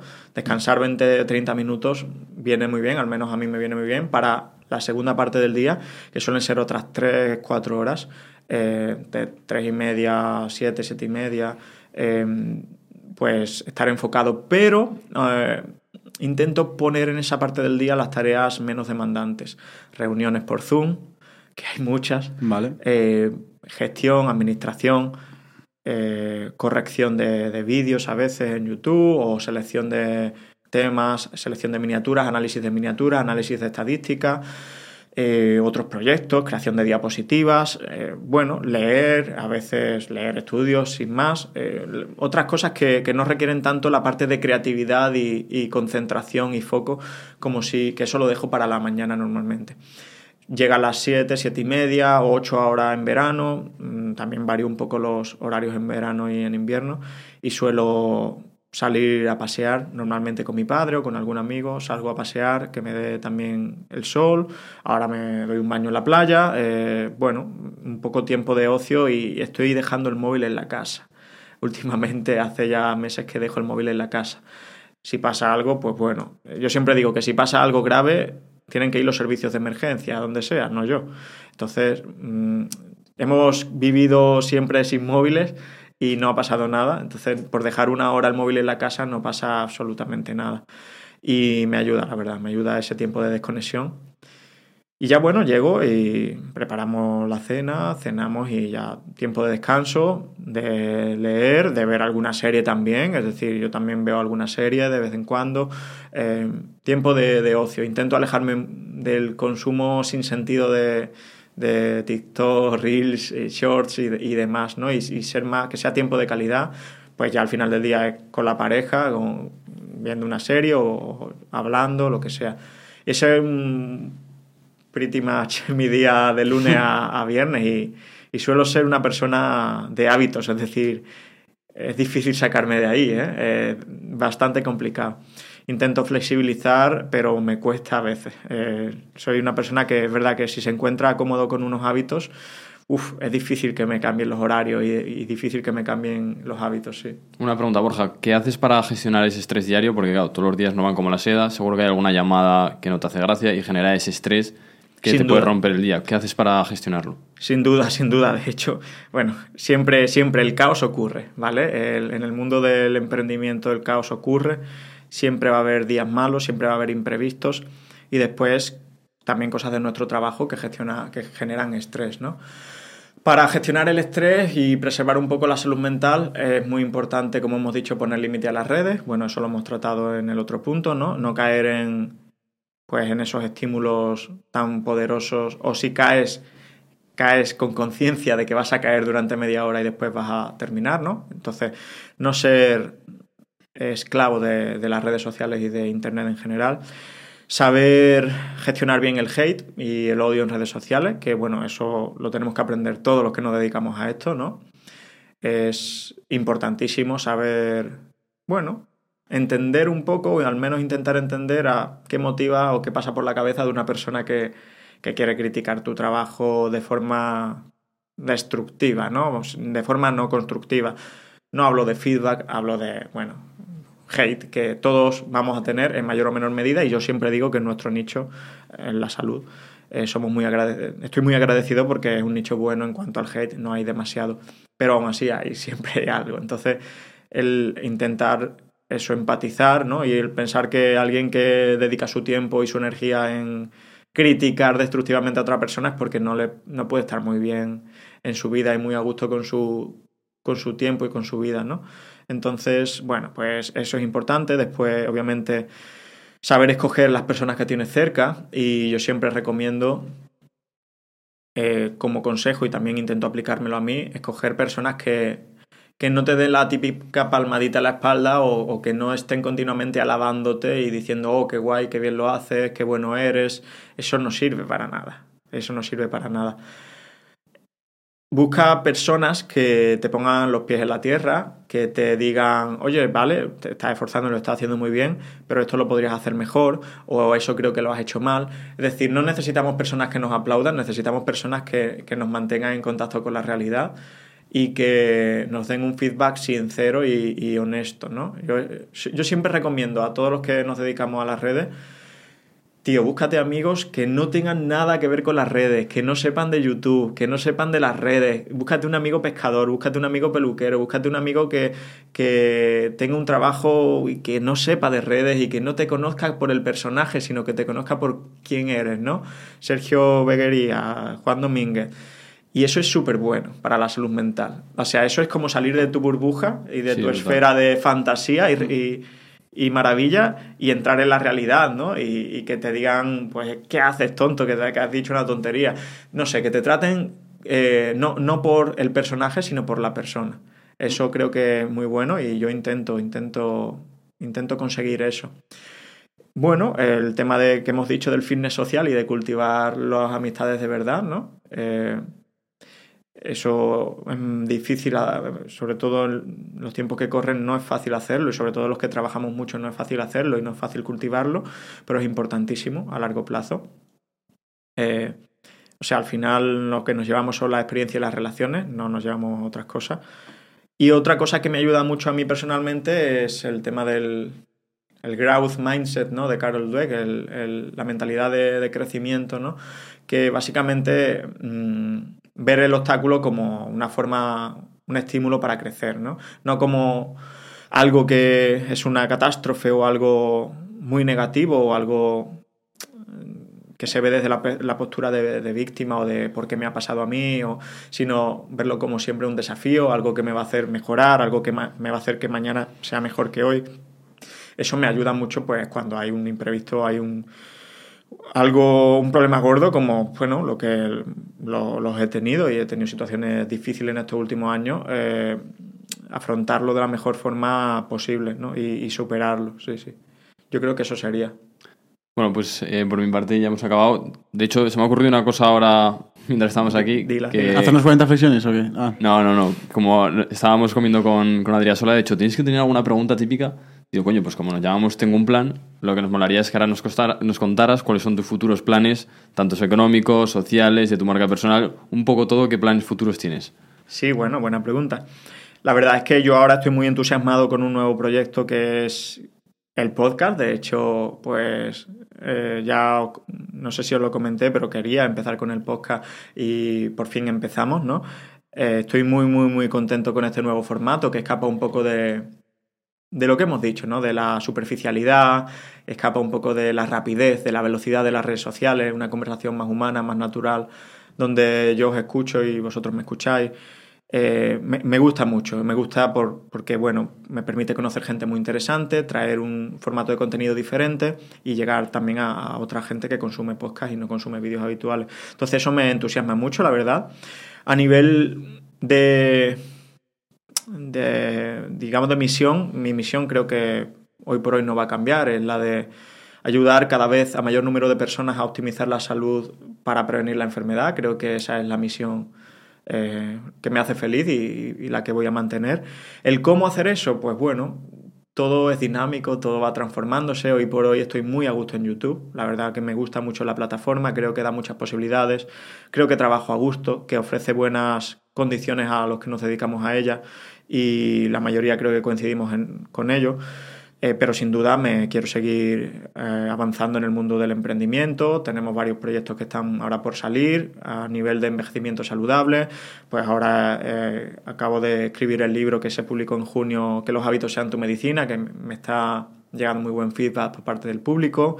Habrá segundo libro y tercero y cuarto, esperemos. Me, me gusta mucho escribir también. Y básicamente, pues bueno, crear una vida de la que me sienta orgulloso, a gusto y que dentro de 10, 15, 20 años pues eche la vista atrás y diga, independientemente de los objetivos que hayas conseguido, te lo has pasado bien por el camino y, has disfrutado y has contactado y, aprendido de gente que sabe más que tú. A mí, al final, lo que me motiva en la vida es mejorar, es aprender, es, pues, todos los días mejor que ayer, ¿no? Como el nombre del podcast. Y eso creo que hoy por hoy, pues creo que voy en el camino correcto y que estoy satisfecho. Así que eso sería un poquito el resumen. Muy bien, pues nada, ahora ya acabamos aquí. Haremos unas cuantas preguntas que van exclusivas para los miembros de la, de la comunidad del plan. Y para el resto de la gente, decirles que si te ha gustado este episodio y nos quieren apoyar, de verdad valoramos muchísimo eh, que nos puntúen en cinco estrellas en, en, audio y que también se suscriban al canal para que nos apoyen ahí. Lo agradeceremos un montón, es lo único que os pedimos. Y nada, nos vemos en el próximo episodio. Un placer, chicos, ha sido un placer. Nos vemos en el siguiente. Chao.